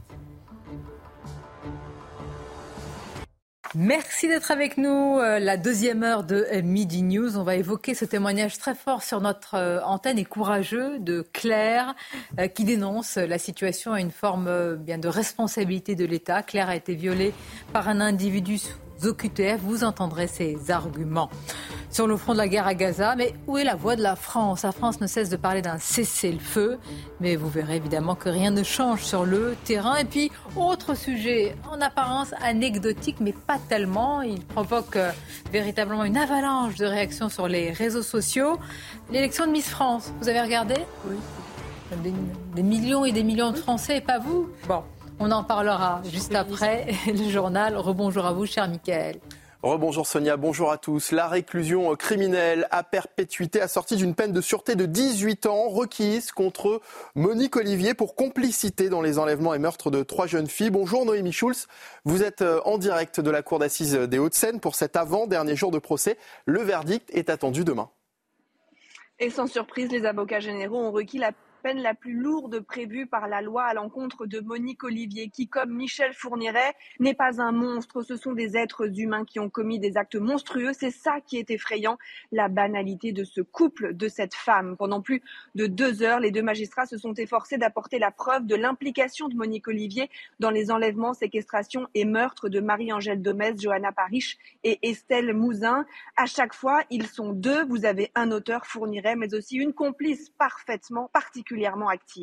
Les avocats généraux en sont convaincus. Marie-Angèle Demès et Johanna Parish seraient toujours en vie si Monique Olivier n'avait pas été présente au moment de leur enlèvement. C'est parce qu'elle est c'est là qu'elle les a mises en confiance que les jeunes femmes ont suivi le couple. Pour Estelle Mouzin, c'est différent. Monique Olivier n'était pas présente lors de l'enlèvement, mais elle a vu la fillette Estelle lui a dit qu'elle voulait revoir sa maman et sa seule réponse a été de lui répondre qu'elle la reverrait bientôt. Un ultime mensonge pour cet enfant dont elle savait parfaitement qu'elle allait mourir.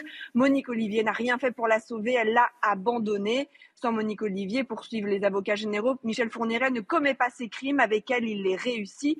La peine que vous allez prononcer rappellera la gravité exceptionnelle des crimes commis. La mort délibérée d'une enfant est la pire des atteintes à l'ordre social. Merci beaucoup euh, Noémie Schulz. Un élève interpellé après des menaces de mort contre son professeur de maths, scolarisé au groupe scolaire catholique Blanche de Castille au Chénet-Rocancourt dans les Yvelines. L'adolescent âgé de 16 ans a été placé en garde à vue. Les élèves de cet établissement parlent d'un garçon solitaire. Écoutez.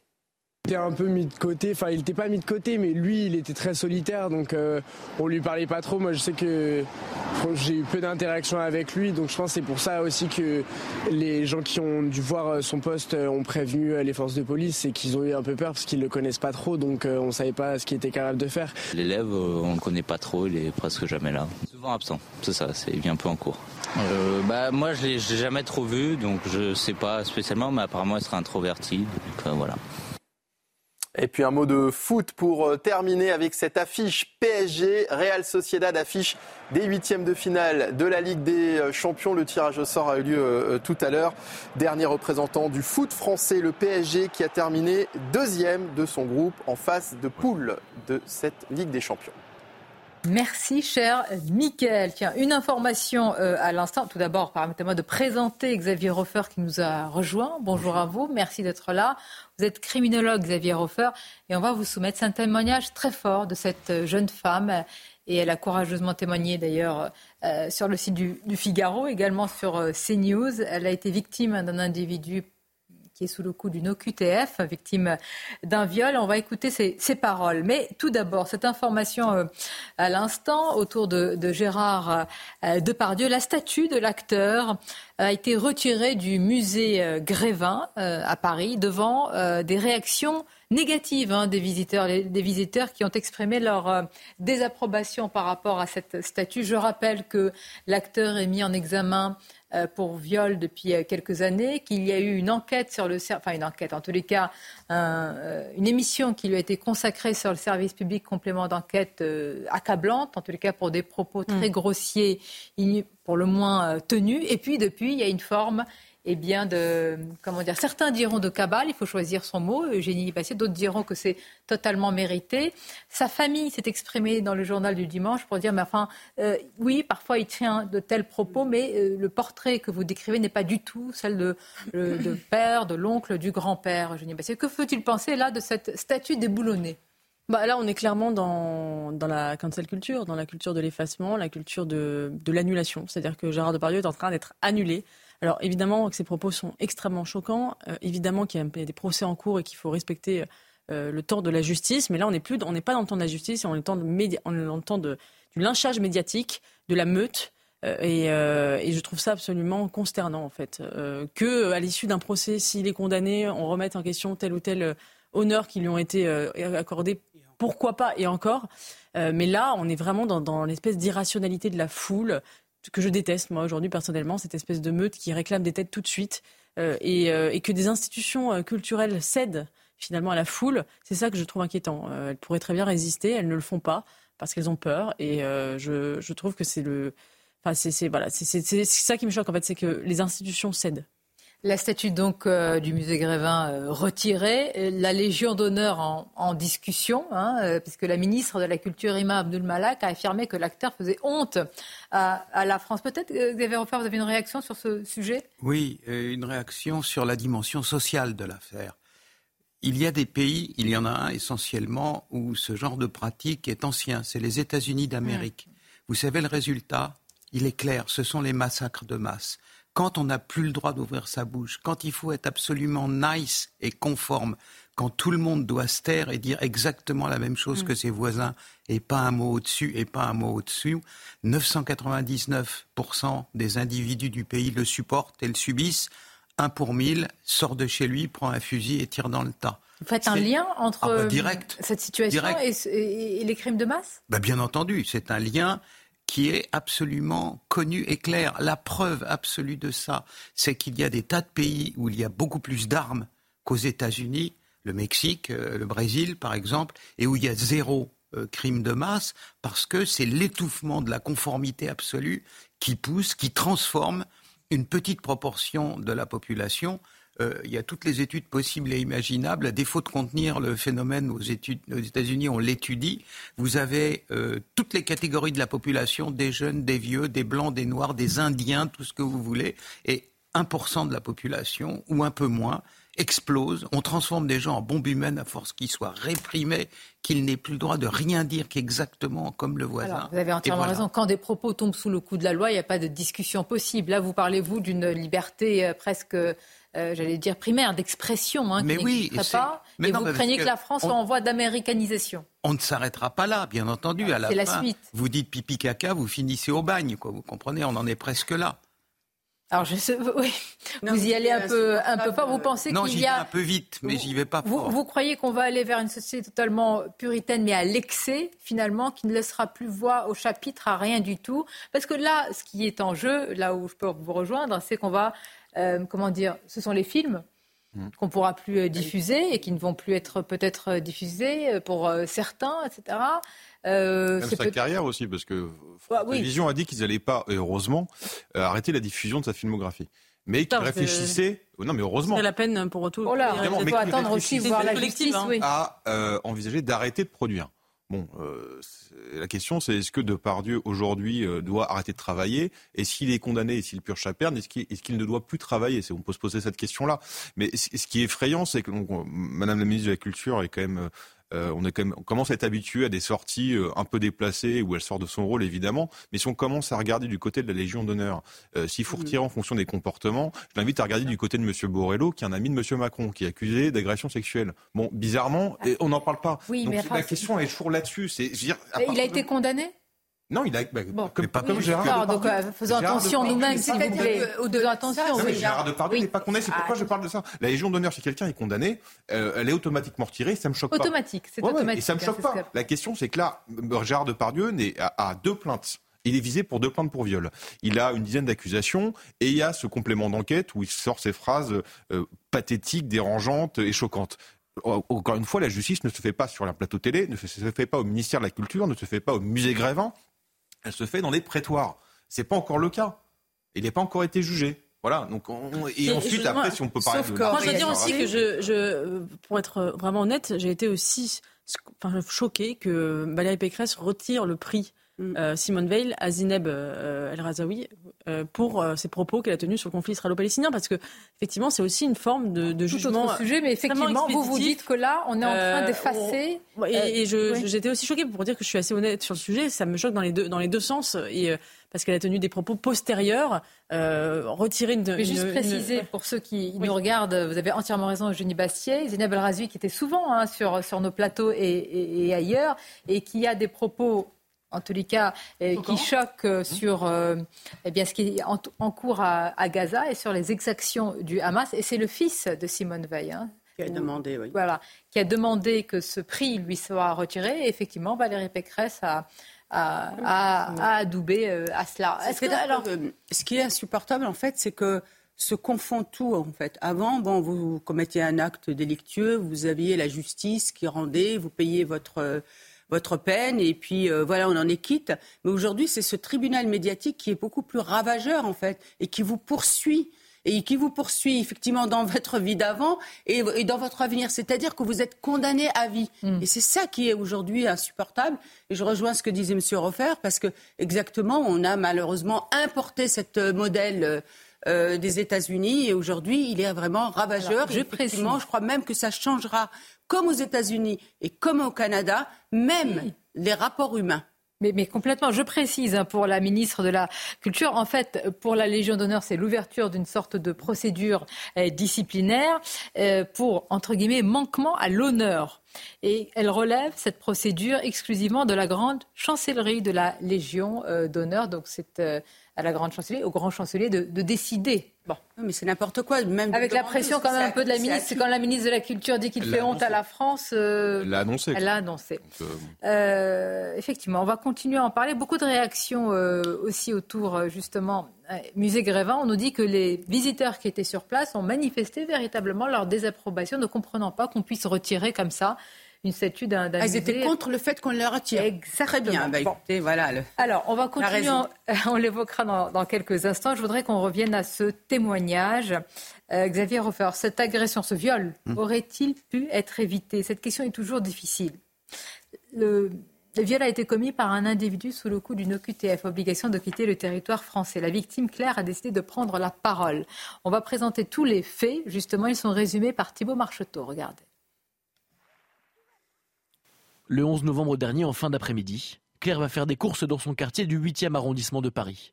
En rentrant dans le hall de son immeuble, elle est suivie par un individu qui se jette sur elle. Je me dis tout simplement qu'il va voler mon sac et mon téléphone et que ça en finira là. Sauf qu'il m'a fait comprendre qu'il voulait beaucoup plus. Je me suis débattue, sauf que je voyais qu'en fait, il m'étranglait de plus en plus et qu'il allait vraiment, je pense, enfin, il était vraiment capable de me tuer. Je sentais vraiment très dangereux. Donc, euh, je, je, me suis dit que bah, il fallait que je fasse ce qu'ils disent parce que sinon j'allais mourir et que le choix, entre le choix euh, de se faire tuer ou de se faire violer, je préférais garder ma vie et gagner du temps. Donc, euh, je me suis complètement dissociée de mon corps et j'ai fait ce qu'il m'a dit de faire. Après 30 minutes d'un calvaire sans nom, une voisine sort enfin de son appartement. L'individu, lui, prend la fuite. Une heure plus tard, un homme qui correspond au signalement donné par Claire est interpellé sur les Champs-Élysées. Il est également soupçonné d'avoir commis une autre agression sexuelle dans la journée.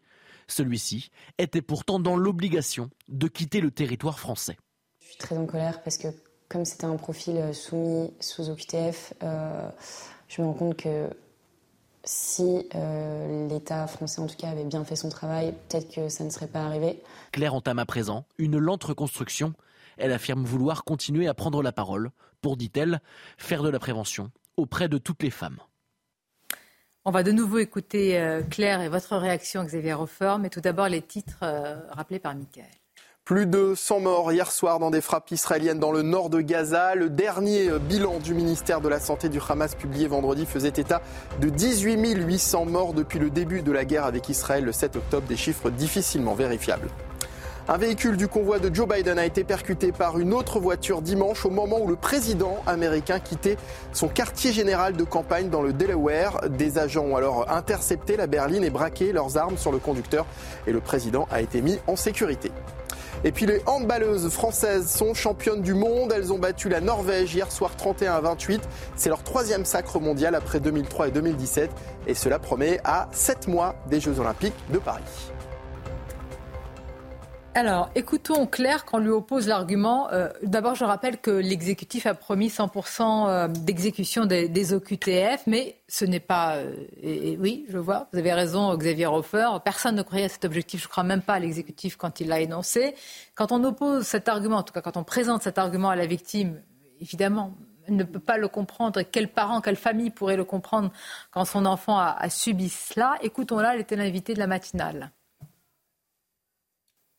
Oui, quand même, au final, parce que bon, euh, juste ils n'ont pas fait leur travail. Et si ça avait été mieux appliqué, peut-être que s'il y avait des lois un peu plus strictes, peut-être que bah, cette personne ne m'aurait pas violée, aurait pas violé l'autre fille. Et souvent, enfin, les personnes qui sont sous QTF enfin, font pas mal de délits. Et si ça avait été euh, justement appliqué, il n'y aurait pas ce problème. Euh, elle a raison. D'abord, c'est une victime. J'espère qu'elle est au centre euh, d'abord de notre attention et du système euh, judiciaire. Mais euh, je veux dire, techniquement, on est à chaque fois sous le choc de ces individus qui restent malgré les obligations de quitter le territoire. Elle devrait être au centre de notre attention. depuis M. Hollande, de plus en plus d'éléments à l'intérieur de l'appareil d'État ont une attention totale et forcenée envers les coupables et s'occupe finalement assez peu des victimes, à commencer par l'actuel ministre de la Justice. Ce que je voulais dire, c'est la chose suivante. Chaque année, depuis euh, le début du septennat de M. Macron, le premier, il y a à peu près... Quinquennat, mais c'est déjà pas mal, vous avez raison. Quinquennat, pardon. Ça change tout le temps. Euh, donc, euh, le quinquennat de M. Macron, vous avez eu à peu près de 80 à 100 000 obligations de quitter le territoire français par an on en exécute moins de 10% en général. Et là-dessus, la preuve que tout cela est entièrement factice et destiné à apaiser les gens à un moment, et puis après ça, on passe à l'ordre du jour, c'est qu'il y a des budgets dans l'État. Et le budget qui est prévu pour les OQTF, généralement, 90% euh, des gens qui sont victimes d'OQTF viennent d'un autre continent que l'Europe. Il faut donc qu'ils voyagent en avion. Si on les exécute tous, ça fait 100 000 billets d'avion. Voilà.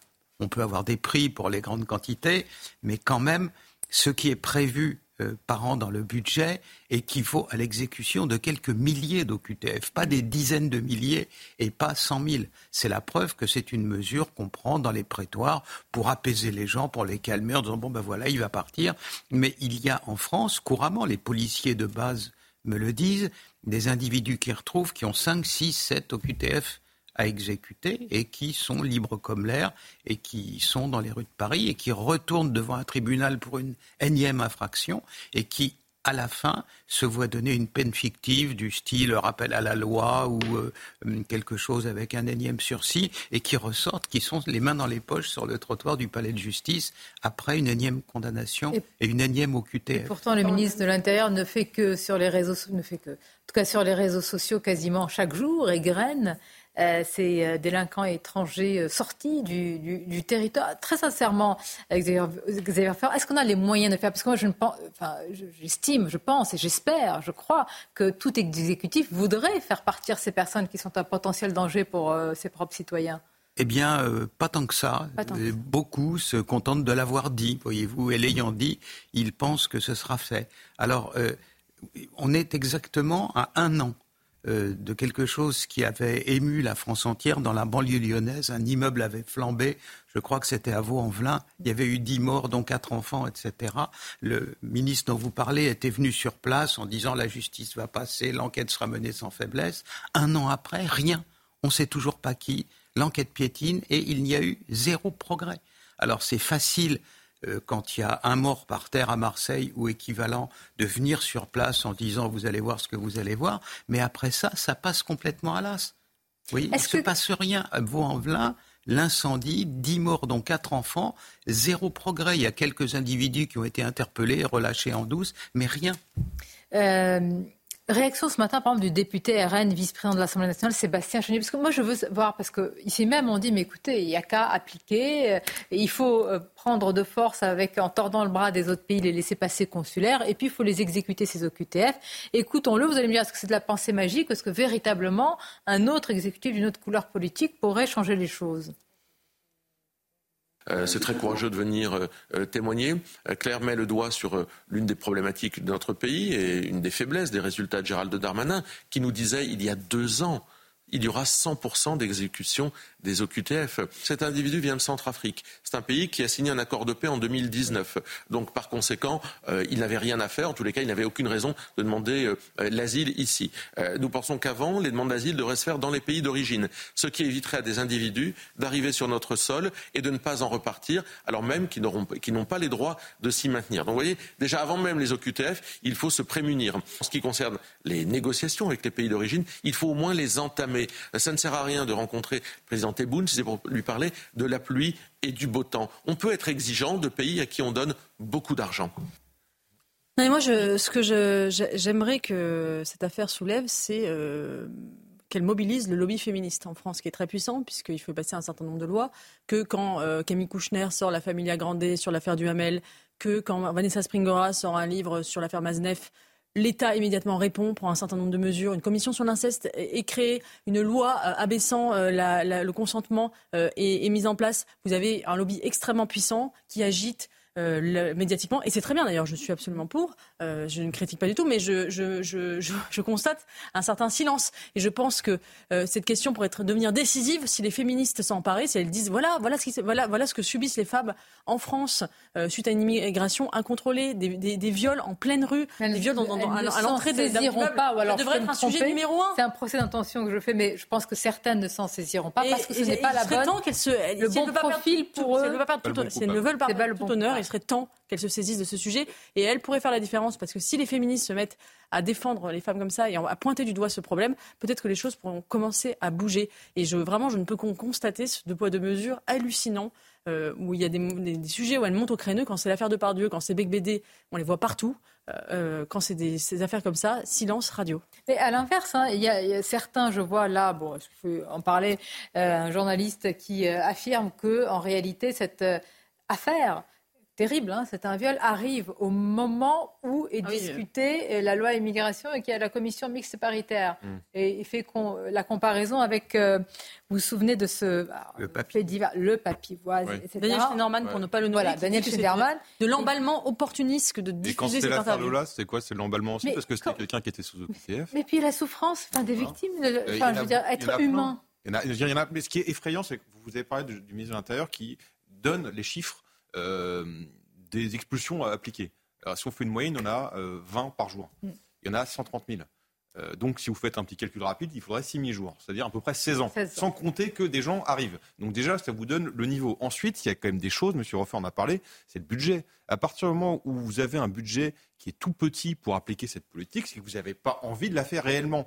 Et à contrario, quand vous donnez euh, presque un milliard de subventions à des associations qui vont se mobiliser pour empêcher l'application de QTF, vous vous rendez compte Alors, Le budget de l'État pour appliquer l'éloignement, c'est 44 millions Oui. d'euros par an. Le budget des associations qui pas leur budget entièrement n'est pas consacré à ça, mais participent à empêcher l'application de l'EQTF, c'est presque un milliard. Voilà, la réalité est là. C'est vous mettez l'investissement où? Et vous voulez faire quoi comme politique? Juste un mot pour compléter sur ce qu'a dit euh, le, le député à l'instant. Euh, Quand vous prenez l'avion entre Montréal et New York, ce sont deux pays démocratiques, n'est-ce pas, que le Canada et les États-Unis. L'immigration américaine, elle est dans l'aéroport de Montréal. Vous, vous allez, et, vous- et ce qui fait que quand vous descendez de l'avion à New York, vous sortez les mains dans les poches parce que l'immigration, mais vous avez passé toutes les formalités, les contrôles, les scanners, etc. Pourquoi on ne fait pas ça? Ben, nous, on a supprimé le délit de clandestinité déjà. pas qu'à partir du moment où ils mettent les pieds en France, c'est en plus le droit inconditionnel. Hmm. L'hébergement, la nourriture, etc. Donc il y a aussi ça à la base.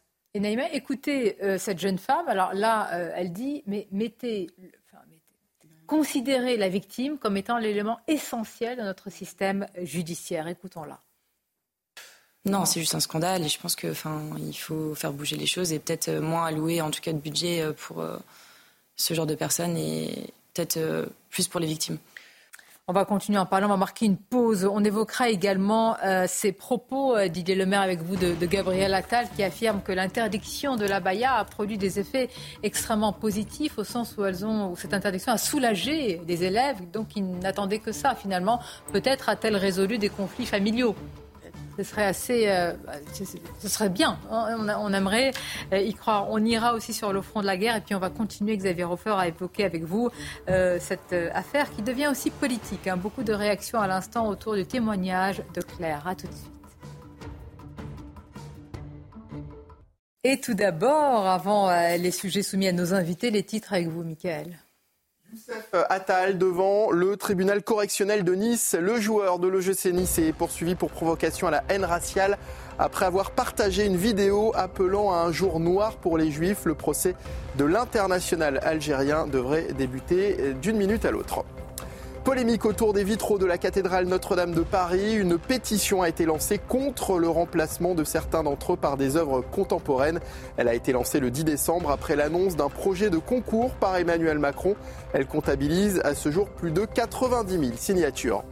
Et puis après un pic à plus de 6 mètres hier, la Charente amorce enfin sa décrue, mais celle-ci s'annonce lente et devrait même durer jusqu'à Noël. La Charente-Maritime reste donc maintenue en vigilance orange par Météo France. Merci, euh, Michael. Beaucoup de sujets encore pour cette dernière euh, demi-heure. Je salue Harold Iman qui nous a rejoint, notre spécialiste des questions internationales. Harold, avec vous, on va évoquer euh, ce qui se passe sur le front de Gaza, la voix de la France inaudible et ensuite les conséquences hein, pour l'armée israélienne après avoir tué ces trois euh, otages. Mais tout d'abord, sur l'école, avec vous, Didier Lemaire et, et nos invités, l'interdiction de l'abaya à l'école a soulagé les élèves, a dit euh, le ministre de l'Éducation, Gabriel Attal. Écoutons-le chez nos confrères de RTL. Vous savez, moi, il y a des, plusieurs chefs d'établissement, plusieurs principaux de collèges ou, de, ou des proviseurs de lycée qui m'ont dit, depuis que j'ai interdit la baya, ils m'ont dit, il y a des, élèves, des jeunes filles qui sont venus me voir et qui m'ont dit, euh, bah, en fait, c'est bien de l'avoir interdit parce que maintenant, ça fait un endroit où je peux ne pas porter la baya. Ce qui veut dire que elles avaient aussi des pressions autour d'elles pour un peu les obliger à la porter alors qu'elles ne souhaitaient pas la porter. Didier Lemaire, qu'est-ce que vous pensez de cette, euh, la manière dont le ministre présente les choses? C'est assez drôle hein, finalement parce que il n'a pas parlé des professeurs ni de l'institution. je crois que les premiers concernés sont les, enseignants et, et, le personnel administratif. Donc, je pense que ce sont eux qui sont d'abord soulagés de cette pression qui s'exerce dans les établissements. Quant aux jeunes filles, je ne suis pas certain que cela suffise pour les libérer, puisque dans les quartiers, elles subissent cette oppression au quotidien, elles sont surveillées et elles sont soumises aux injonctions des islamistes. Donc là, on s'attaque à un symptôme à l'intérieur de l'école, je m'en réjouis, mais tant qu'on ne s'attaquera pas aux causes, on ne pourra pas libérer et émanciper ces jeunes filles. J'ai fait la même remarque que vous, c'est-à-dire que la, première réaction aurait été, enfin, certainement que le ministre de l'Éducation en a parlé ou le sait, mais c'est vrai, Eugénie Bassier, de se dire d'abord pour les professeurs, soulagement, euh, faciliter quand même, c'était pour euh, certains en tous les cas un vrai cas, un vrai problème. C'est pas du... voir aussi peut-être l'aspect du côté des, élèves apporte un autre éclairage. On va dire ça comme non, ça. Non, mais c'est très bien euh, quand même de souligner cet aspect-là, cette dimension quand même de... Effectivement, j'en reviens à mes obsessions, mais que les féministes devraient prendre en compte aussi, parce que effectivement, il y a certaines filles en France, pas toutes, qui sont, qui sont obligées par la pression euh, de porter ses vêtements amples ou de porter le voile. Je dis pas toutes parce qu'il y a aussi, il faut pas non plus euh, être euh, paternaliste. Il y en a aussi qui le font par pur choix religieux, idéologique et qui, qui l'assument complètement. Et ça, il faut, faut, le, faut le comprendre et l'entendre. elles sont pas toutes obligées. mais en tout cas, c'est voilà. Après, moi, je je pense que c'était une bonne, une bonne mesure qui, est passée relativement. voilà, exactement. Hein, c'est assez intéressant parce que, parce que de la facilité avec laquelle elle s'est mise en place, alors que tout le monde disait que c'était impossible, que ça allait créer un précédent, que ça allait avoir des conséquences très graves, etc. En fait, on se rend compte que c'est passé comme une lettre à la poste, en réalité. Euh, et que et, tous les tous les professeurs qui disaient attendez l'école a d'autres priorités est-ce qu'on pourrait pas faire autre chose avant etc en fait c'est une mesure qui a, coûté pas grand chose c'est une circulaire à envoyer. Les professeurs se sont confortés dans leur autorité. Et puis basta on passe à autre chose. Et euh, je, moi c'est ça qu'il faut retenir je pense de la séquence. C'est que en fait quand on veut on peut. Même chose même constat Xavier Hofer sous un autre angle. Après les attentats de novembre 2015, il y a eu une ligne verte qui a été ouverte pour la radicalisation. Dans ce qu'on a accompli pour la radicalisation, c'est à peu près la seule chose utile qu'on ait faite. Côté écoutant, on a mis des policiers euh, avertis euh, du renseignement, des gens qui étaient capables d'interroger les gens. Et ce qu'ils ont constaté est extraordinaire. 70 à 80 de ceux qui appelaient étaient des femmes musulmanes qui le pouvait, parce que maintenant il y a des téléphones portables. Quand il y avait un téléphone au milieu du salon avec les hommes qui regardaient autour, c'était difficile. Et là, c'était des mères, c'était des sœurs, c'était des tantes qui disaient mon petit frère, il tourne mal, il tient des propos, etc. Et donc, il n'est pas sûr que toutes ces femmes-là aiment l'islam rigoriste. Nous sommes d'accord, mais ça, rejoint ce que vous dites, euh, éclaire ce qui s'était passé euh, euh, à, Paris avec cet assaillant dont la mère avait tenté de prévenir les, renseignements sur sa radicalité. Alors c'était un chemin tortueux, mais elle avait essayé de prévenir aussi. Bien sûr. Donc euh, c'est peut-être là, c'est très important ce que vous dites. C'est aussi une note d'espoir. Quand les mères, les filles, les sœurs prennent conscience de cela, c'est sur elles qu'il faudrait compter, peut-être aider aussi. Et puis il y a une chose qu'on ne dit pas, mais la majorité euh, des musulmans en France sont d'origine algérienne, et à l'intérieur de cette population, la majorité sont des Kabyles. Euh, à Paris, dans la région parisienne et dans les grands centres pour certains euh, en France depuis les années 30 et en tout cas depuis l'après-guerre ces Kabyles-là ne sont pas des islamistes pour l'immense majorité d'entre eux. Ils ont le même type de lien avec l'islam que les Français catholiques ont avec leur religion. Ils font baptiser la petite, mais ils passent pas leur vie à l'église, quoi. Et donc, il y a très peu de fanatiques dans cette population-là. Quand vous disiez c'est pas beaucoup, 19%, ben voilà, l'explication, elle est celle-là. Et eh ben justement, gens qui gardent une distance avec, qui sont pas des fanatiques. Venons-en, parce que j'aimerais, euh, j'ai hésité parce que Parfois, vraiment, ce sondage. Oui, allez-y. Euh, donner mon avis sur, euh, Bien sûr. cette question-là. Euh, la majorité, effectivement, des musulmans ne sont pas des islamistes, mais ils sont dans une pratique beaucoup plus visible. Et effectivement, je rejoins ce qui a été dit par euh, par Eugénie, il n'y a pas vraiment d'oppression. Vraiment, c'est un effet mode, c'est un effet hmm. mimétisme euh, qui, est, qui est mis en place. Moi, je rencontre très peu de femmes qui sont sous pression d'un d'un mari ou d'un père, enfin d'un père ou d'un frère. Qui qu'ils le sont, ne le diraient pas aussi facilement. Ils ne le diraient pas, mais il y a un effet mode quand même dans les quartiers, mimétisme, où tout le monde met le voile, etc. Et c'est vrai que le, le fait que qu'elle se soit interdite par euh, Gabriel Attal a permis aussi de rendre service euh, à ces jeunes filles au niveau de la Baïa et aussi de créer cet espace de liberté pour, euh, pour ces filles-là qui me semble extrêmement important. Et moi, je vous pose à chaque fois la question parce que moi, c'est une vraie interrogation. Certaines filles qui portaient cette abaya moi, je suis convaincue que pour beaucoup, mais je n'ai pas de chiffres, c'est pas effet de mode. Et la question que je pose à chaque fois, mais qu'est-ce qu'on offre en face?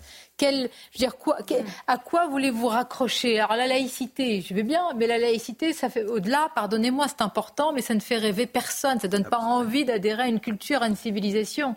Ça donne pas des Français de désir. Oui, d'ailleurs, euh, je sais pas, euh, Monsieur le professeur de philosophie, oui.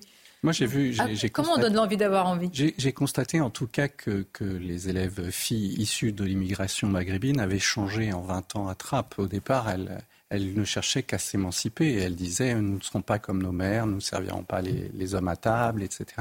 J'ai vu des filles très vraiment très, très libres, y compris dans leur tenue vestimentaire, dans leur, dans leur façon d'agir, en classe.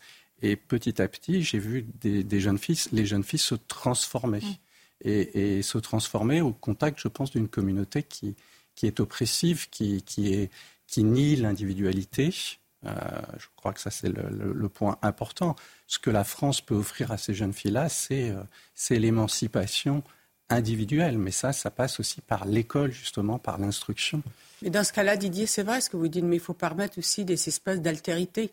Ce qu'on n'a plus aujourd'hui, parce que vous l'avez bien dit, l'évolution, et je connais comme vous puisque j'y ai travaillé, on voit bien qu'aujourd'hui, il y a quand même des enclaves euh, et du coup. Mais la euh, faute à qui euh, C'est ce que j'ai Est-ce que tout le monde peut y être tranquillement sans en pratique Voilà. Qui, ça, hein. qui, en a fait partir aussi hein, pour se retrouver entre communautés monolithiques hmm C'est qu'il y a aussi l'individualisme qui a permis ça. Le drame, il est là, c'est vous parlez, ça permet d'émancipation des individus. Oui, mais le problème, c'est qu'on est devenu depuis 50 euh, ans euh, une espèce de, de, de terre administrative où on dit tout est permis mm. et il n'y a plus de collectif et donc plus de commun et plus de nation et donc plus d'identité. Forcément, on, on, est tous un corps social, on a tous besoin de se rattacher à quelque chose. On demande d'adhérer, mais à quoi? À, votre diaspora, à votre communauté, à une culture. voilà. C'est ça le drame. C'est une vraie question. Hein. Je, je, note que les politiques vraiment ne l'envisagent pas souvent. Oui, mais, mais, comment ça se fait, laïcité, laïcité. Moi, j'avais toujours moi, j'ai toujours été très marquée par le, le parcours de Diams, vous savez, qui était euh, ah le symbole de la rappeuse féministe, de la femme un peu de pouvoir, euh, qui avait, très écoutée dans les et qui, qui, était quand même euh, une symbole de réussite, justement issue de l'immigration dans le rap, une culture très masculine, mm. et qui a énormément réussi, et qui a ensuite décidé délibérément de prendre le voile et de, d'adhérer à l'islam rigoriste et, radical. Et elle disait qu'elle avait senti un grand vide au fond d'elle, en fait, que la culture occidentale, son individualisme, l'hypersexualisation des femmes, etc., avait créé un grand vide. Et je trouve qu'il ne faut pas enfin, mépriser cette parole-là, en fait. Je trouve qu'elle nous dit aussi quelque chose sur ce que nous sommes. Oui, s'il y avait un projet politique, je pense que ce ne serait pas possible. Or, il n'y a plus de projet politique. Le seul projet aujourd'hui, c'est celui de d'être consommateur et donc on... et voilà c'est ça c'est un vide spirituel euh, que, que remplit l'islamisme. à la base de, de, tout dans les zones où ces phénomènes-là se produisent il y a un besoin préjudiciel qui n'est pas assuré à l'heure actuelle, celui de la sécurité. Comment voulez-vous sortir, si vous en avez envie, en mini-jupe dans la vous rue. Avez raison. C'est le Alors premier vous droit. casser la figure. c'est simplement. Vous avez raison.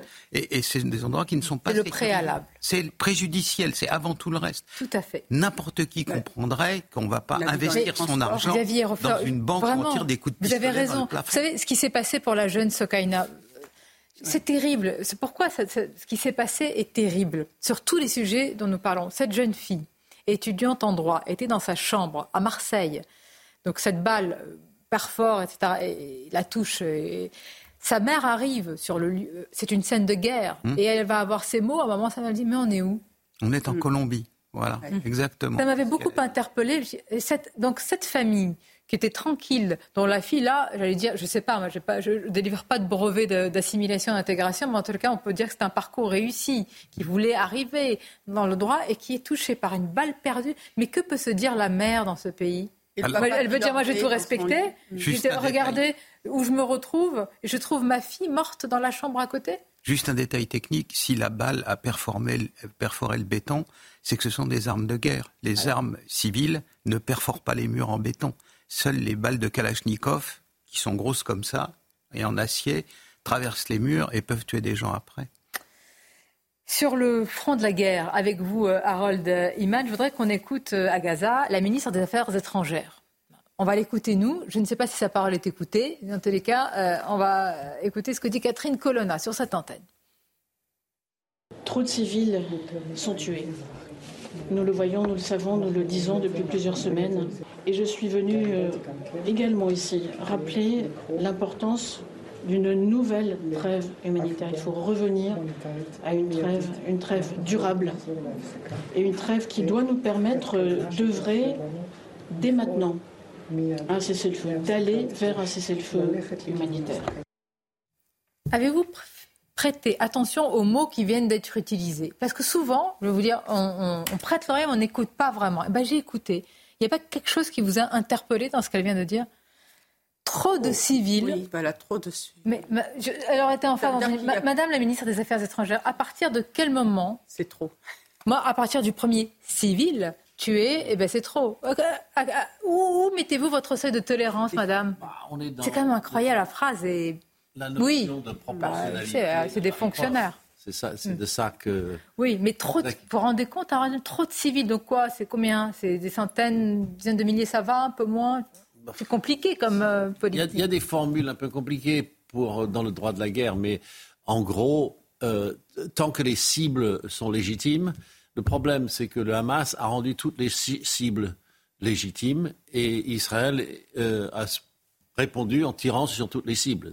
Ils ont quand même détruit 40% du bâti dans le nord de Gaza. 40%. Mais à chaque fois, il y aura une explication explication, parce que le Hamas a mis des armes ici, et là, ils ont mis des armes absolument partout. Donc, il y a un piège, et personne n'a trouvé la façon d'en sortir. Le gouvernement actuel israélien, la façon de sortir, c'est... On, plus on pousse et plus on arrivera à quelque chose. Vous avez entièrement raison. En réalité, où est la troisième voie? Avant, c'était celle de la France, avec euh, de la hauteur euh, de vue. Euh, Là, il me semble qu'Emmanuel Macron, mais peut-être c'est un peu dur ce que je dis, si vous êtes d'accord, a cherché à plaire à, tout le monde, une fois d'un côté, une fois de l'autre. Et il y a ce qui s'est passé à Harold, je voudrais qu'on s'y arrête, et c'est très très symptomatique de la situation. On va écouter un responsable israélien, le porte-parole d'ailleurs de l'armée israélienne, sur la mort de ces trois otages euh, tués par l'armée israélienne. Je rappelle que l'un d'eux est sorti, il y en a un qui était avec un bâton, puis euh, un, tissu blanc, donc euh, une sorte de drap blanc, et un autre qui a crié au secours en hébreu. Il a été abattu. Écoutons le porte-parole de l'armée. Nous avons publié des photos d'un bâtiment où les trois personnes enlevées ont été emmenées à environ 200 mètres du lieu de l'incident où la catastrophe s'est produite. Nous ne savons pas encore combien de temps elles sont restées dans le bâtiment. Nous sommes en train de vérifier une autre structure qui pourrait avoir été enlevée à cet endroit également. Nous continuons à enquêter sur cet incident et à en tirer les leçons. Je voudrais simplement, alors les images, attention, parce que je veux simplement les images, voilà, de, de, de, ce qui a été agité pour dire euh, bah, qu'il ne fallait pas tirer. C'est vrai que c'est saisissant d'abord pour les familles, on y pense, de ces, de ces otages. Alors là, là euh, aussi, il y a une enquête. C'est important aussi de le dire, hein, Israël est pour ça. Mais c'est vrai que crier au secours en hébreu. En plus, il s'est réfugié, il est ressorti, euh, Harold. Hein. Cette personne a, essayé vraiment de, de, sauver sa peau. Ce qui se passe en Israël, c'est que les soldats tirent plus facilement qu'avant, euh, mais euh, ils ont un champ de bataille beaucoup plus grand qu'avant. et quand ils entrent dans Gaza, ils sont dans une souricière. Ils ont quand même perdu 120 soldats en avançant comme ça. et pour Israël, c'est beaucoup. Euh, il, y a des Israéliens qui estiment qu'on aurait juste dû bombarder et ne même pas envoyer des soldats jusqu'à ce qu'il n'y ait rien ne bouge. Bon, mais euh, donc ils tirent plus facilement. Et ce qui s'est passé là, apparemment, selon la presse israélienne, c'est qu'un soldat a vu les trois sortir et il a cru que c'était une embuscade ou un leurre, plus exactement, parce que ça fait quelque temps que le Hamas envoie des gens qui parlent hébreu, c'est pas difficile à trouver, et euh, qui disent au secours, au secours. Les soldats se euh, baissent la garde et voilà, on leur envoie quelque chose. Et puis il y a des enregistrements en hébreu. Puis bon, le drapeau blanc utilisé faussement par votre ennemi, euh, c'est aussi, aussi vieux que, que le monde, enfin, qu'existe le drapeau blanc. Donc c'est ça qui les a rendus terriblement nerveux. Et leur officier leur a ordonné d'arrêter le feu. Et quelqu'un d'autre, ailleurs, a tiré sur le troisième. Exactement. Voilà. Donc, euh, tout ceci est très sale, ce sont des bavures, ça, ça, traumatise les Israéliens. Mais je vous explique la raison technique telle que je l'ai entendue sur la radio israélienne. Bien sûr, je vous en remercie. Et maintenant sur l'objectif. Maintenant, l'objectif, c'est démilitariser Gaza. Mais à partir de quel moment euh, on va venir dire, bah, écoutez, voilà, on a démilitarisé, on arrête. En fait, il n'y a, pas de date butoir, il n'y a rien. Et les pays, notamment euh, européens et occidentaux, se trouvent face à cette euh, volonté de faire israélienne. Benjamin Netanyahu, d'abord, certainement pour lui-même aussi, mais va continuer jusqu'au bout. Mais personne, Harold, vous nous le confirmez, n'a de visibilité sur la fin de cette guerre. Non, on n'a pas de visibilité, mais quand les Américains diront, bon, vraiment, ça suffit, il y aura une crise gouvernementale directe en Israël. Parce que personne, euh, l'immense majorité des Israéliens n'imaginent pas d'exister sans les États-Unis. Et il y a une petite frange dans la coalition de Netanyahou qui l'imagine. C'est ce qu'on appelle l'ultra-droite. Eux, ils peuvent l'imaginer. On entend, on les entend dire on aime bien les Américains, mais un jour il va falloir qu'on s'émancipe de ces gens-là. Mais avec quels obus? Parce que maintenant ils dépendent pour les munitions des États-Unis. Enfin, les États-Unis, la, fabrique de munitions, ça marche. Hein. Entre l'Ukraine et Israël, vraiment, ils en produisent beaucoup. Donc, euh, il y a cette, cette, fin, et Lloyd Austin, le ministre de la Défense américain, est en train de se, déplacer vers le Moyen-Orient. Et là, il va donner des, critères. Vous allez de tel jour à tel jour diminuer de temps à temps, etc. Et on va aller vers un échéancier. C'est peut-être une vue administrative de la guerre, mais c'est ce, euh, à quoi il faut s'attendre. On va finir par euh, un thème qui rejoint celui-ci, mais aussi de ce dont nous parlions depuis tout à l'heure, la liberté d'expression sur ces sujets. Pouvoir dire, euh, pas tout dire, évidemment. À la une de Libération, je ne sais pas si c'était hier ou avant-hier, Dominique de Villepin, ses réseaux, etc., etc., où il était décortiqué ces liens supposés je ne sais pas, avec le, le, Qatar, etc., après ses sorties médiatiques, où c'est vrai, il a la solution à deux États, il a affirmé hmm. euh, qu'Israël n'était pas dans son bon droit. Mais est-ce qu'on peut aussi dire ça sans être euh, à la une de, Libération, Eugénie euh, Bastier? Parce que là aussi, la liberté d'expression devrait prévaloir. Ah, J'ai pas lu l'article en question de Libération, moi je ne me prononcerai pas. Mais Vous imaginez que c'est pas c'est pas c'est pas des fleurs qui sont non, non, mais après, voilà, moi je, je, crois je crois toujours que on prête souvent aux gens le fait d'être achetés par telle ou telle puissance. Parfois aussi ils ont des vraies convictions. Alors ces convictions sont peut-être critiquables. Voilà. Euh, et je pense que dans le cas de Dominique Villepin, elles sont, euh, elles sont en, en grande partie fausses. Euh, mais peut-être que c'est des vraies convictions qu'il a, voilà, qu'il n'est pas forcément acheté. C'est matière plutôt à débat. Bon, ce qu'on a essayé de faire en tous les cas pour les autres sujets. Je vous remercie. Xavier Roffer, merci. Didier Lemaire, merci également. Je sais que c'est pas évident pour vous de, voilà, de vous échapper pour venir sur ce plateau. Donc vos, présences respectives, messieurs, sont euh, importantes pour l'analyse. Merci avec Naïma, avec Arthur, Harold évidemment et Eugénie. Et merci à vous, Mickaël, puisque vous allez clore cette émission avec un rappel des titres. La loi euh, immigration en commission mixte paritaire à partir de 17h. Aucun accord ne semble avoir été trouvé pour le moment avec euh, les LR. Sur notre antenne, Eric Ciotti a déclaré attendre un texte qui protège mieux les Français mais qui ne sera pas, je cite, la solution miracle. Alors que les violences gangrènent les stades, l'instance nationale du supporterisme se réunit aujourd'hui au ministère des Sports. Cette séance doit permettre à la ministre Amélie Oudéa Castera de reprendre le dialogue, mais aussi d'expliquer son projet visant à endiguer ces violences. Et puis l'affiche PSG Real Sociedad des huitièmes de finale de la Ligue des Champions. Le tirage au sort avait lieu euh, tout à l'heure. Dernier représentant du foot français, le PSG avait terminé deuxième de son groupe en phase de poule.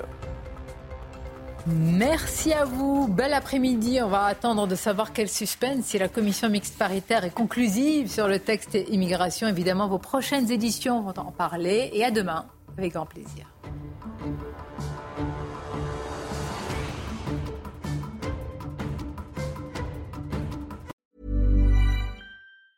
Planning for your next trip?